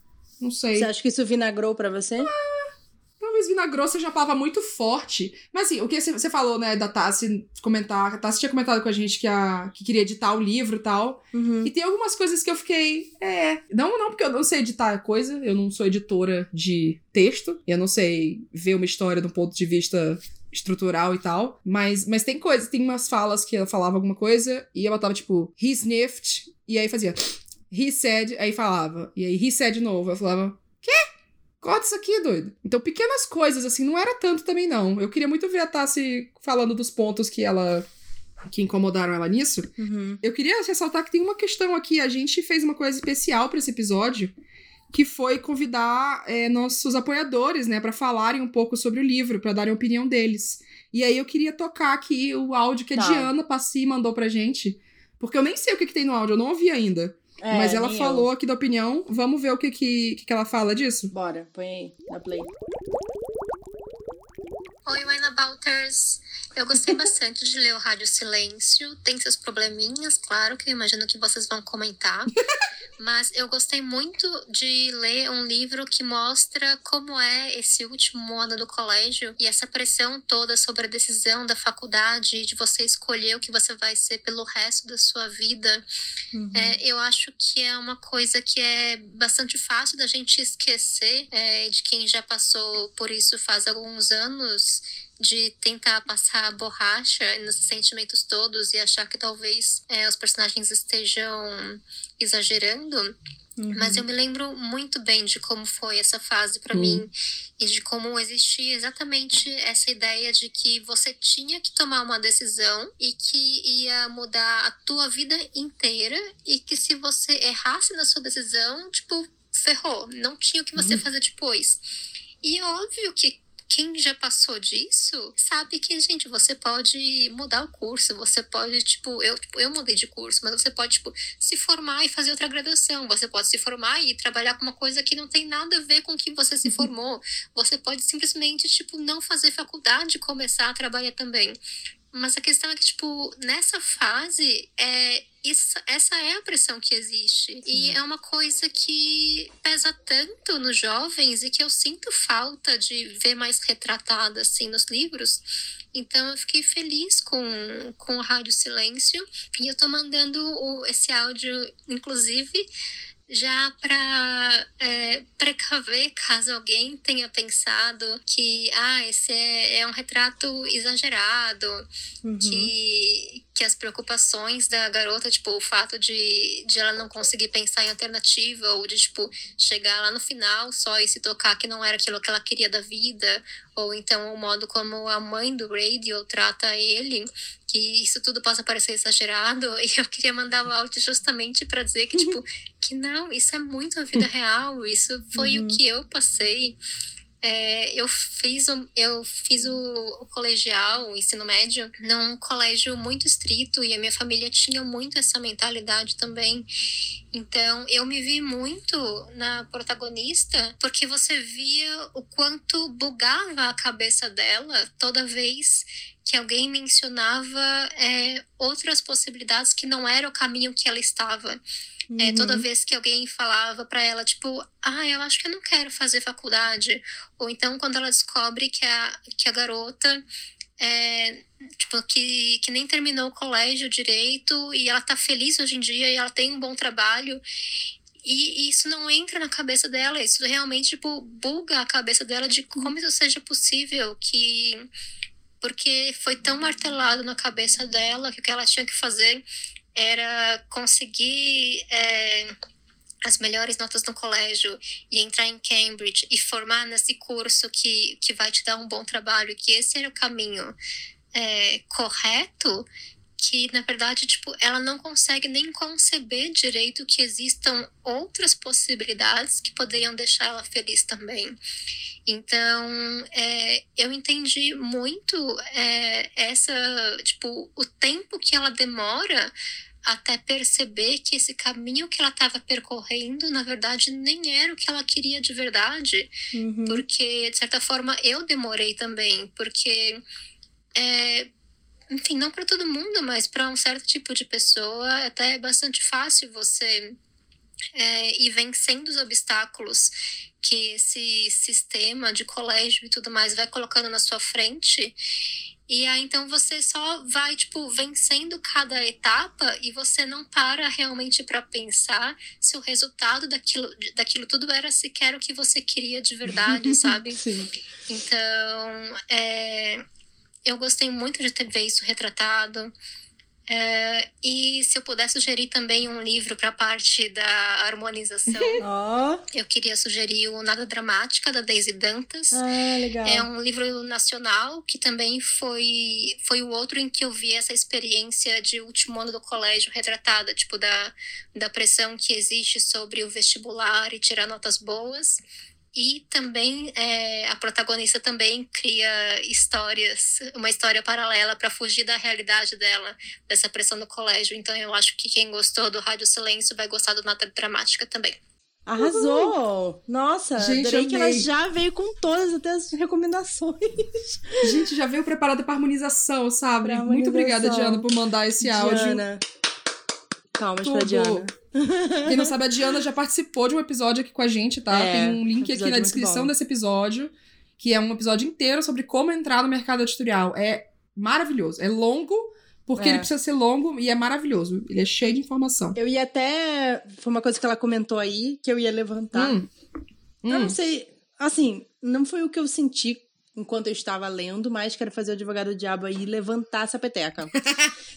se você acha que a mãe dele foi um pouco, tipo, a representação dela foi um pouco too much, assim, quase uma vilãzinha hum. na história. Tipo, a mulher não só é uma puta de uma opressora em relação à educação e tal, mas ela vai lá e mata o cachorro dele, sabe?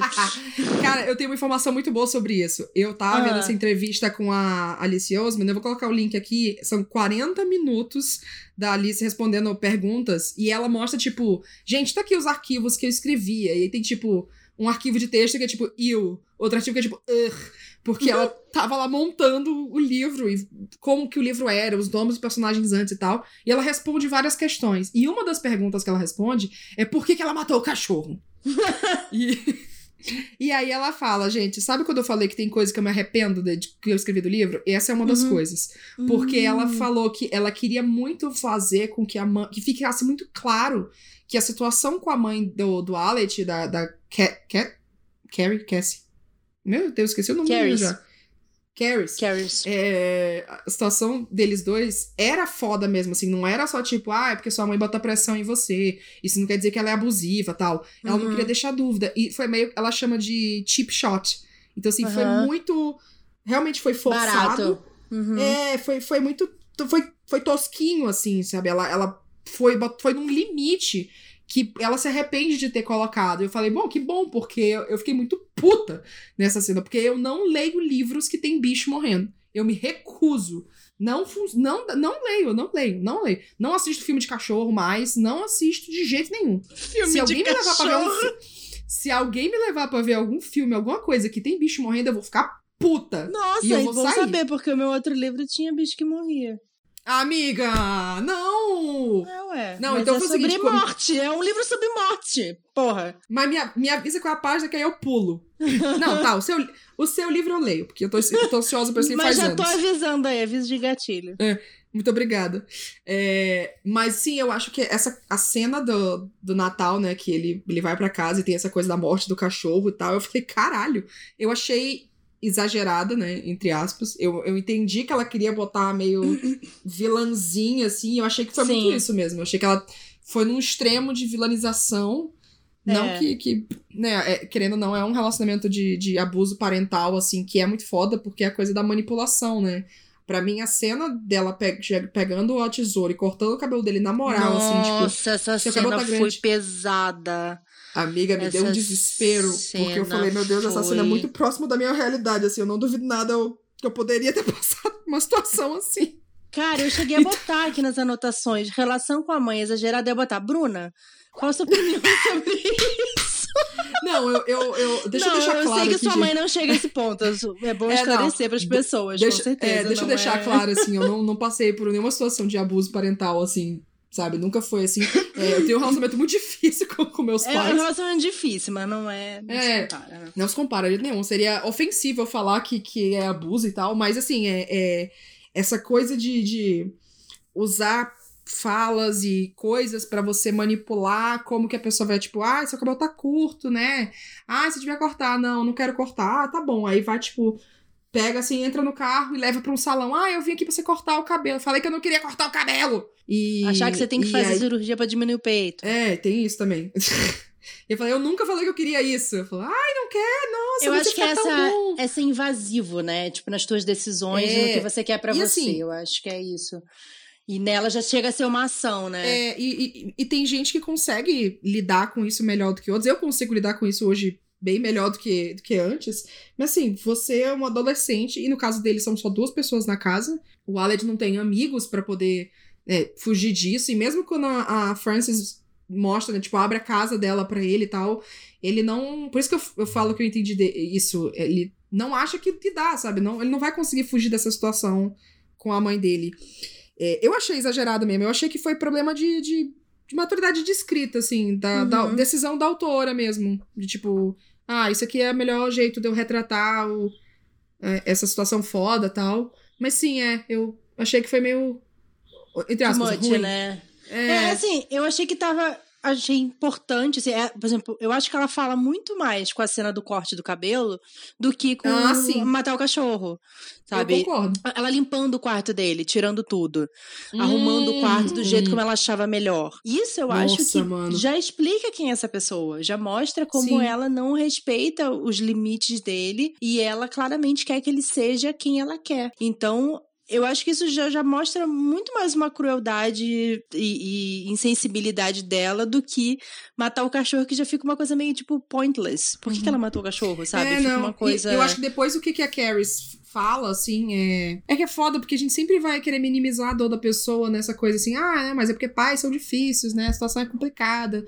Ainda mais assim, resenhista adulto que nunca leu YA Vai uhum. falar, ah, eu acho que é exagerado porque pessoas falaram que é abuso, mas na realidade é sua mãe projetando a falta de educação que ela teve, querendo que os filhos tenham uma vida melhor. Eu falei, não, amado, uhum. não é assim que funciona. Ela poderia ter colocado mais cenas, tipo coisa do corte do cabelo, a coisa do quarto, é, para reforçar isso e, e construindo isso aos poucos, porque eu acho que a gente tem pouco tempo para ver a, a situação do Aled com a mãe, assim. Ela faz todo é, um mistério de pai por que, que, que, eu, que sua mãe nunca tá em casa, eu só posso ir quando ela não tá e tal. Então acho que se ela tivesse ido construindo isso, isso devagarzinho, assim, ao longo da história, teria sido melhor do que pegar três cenas e, e, e cair em cima de.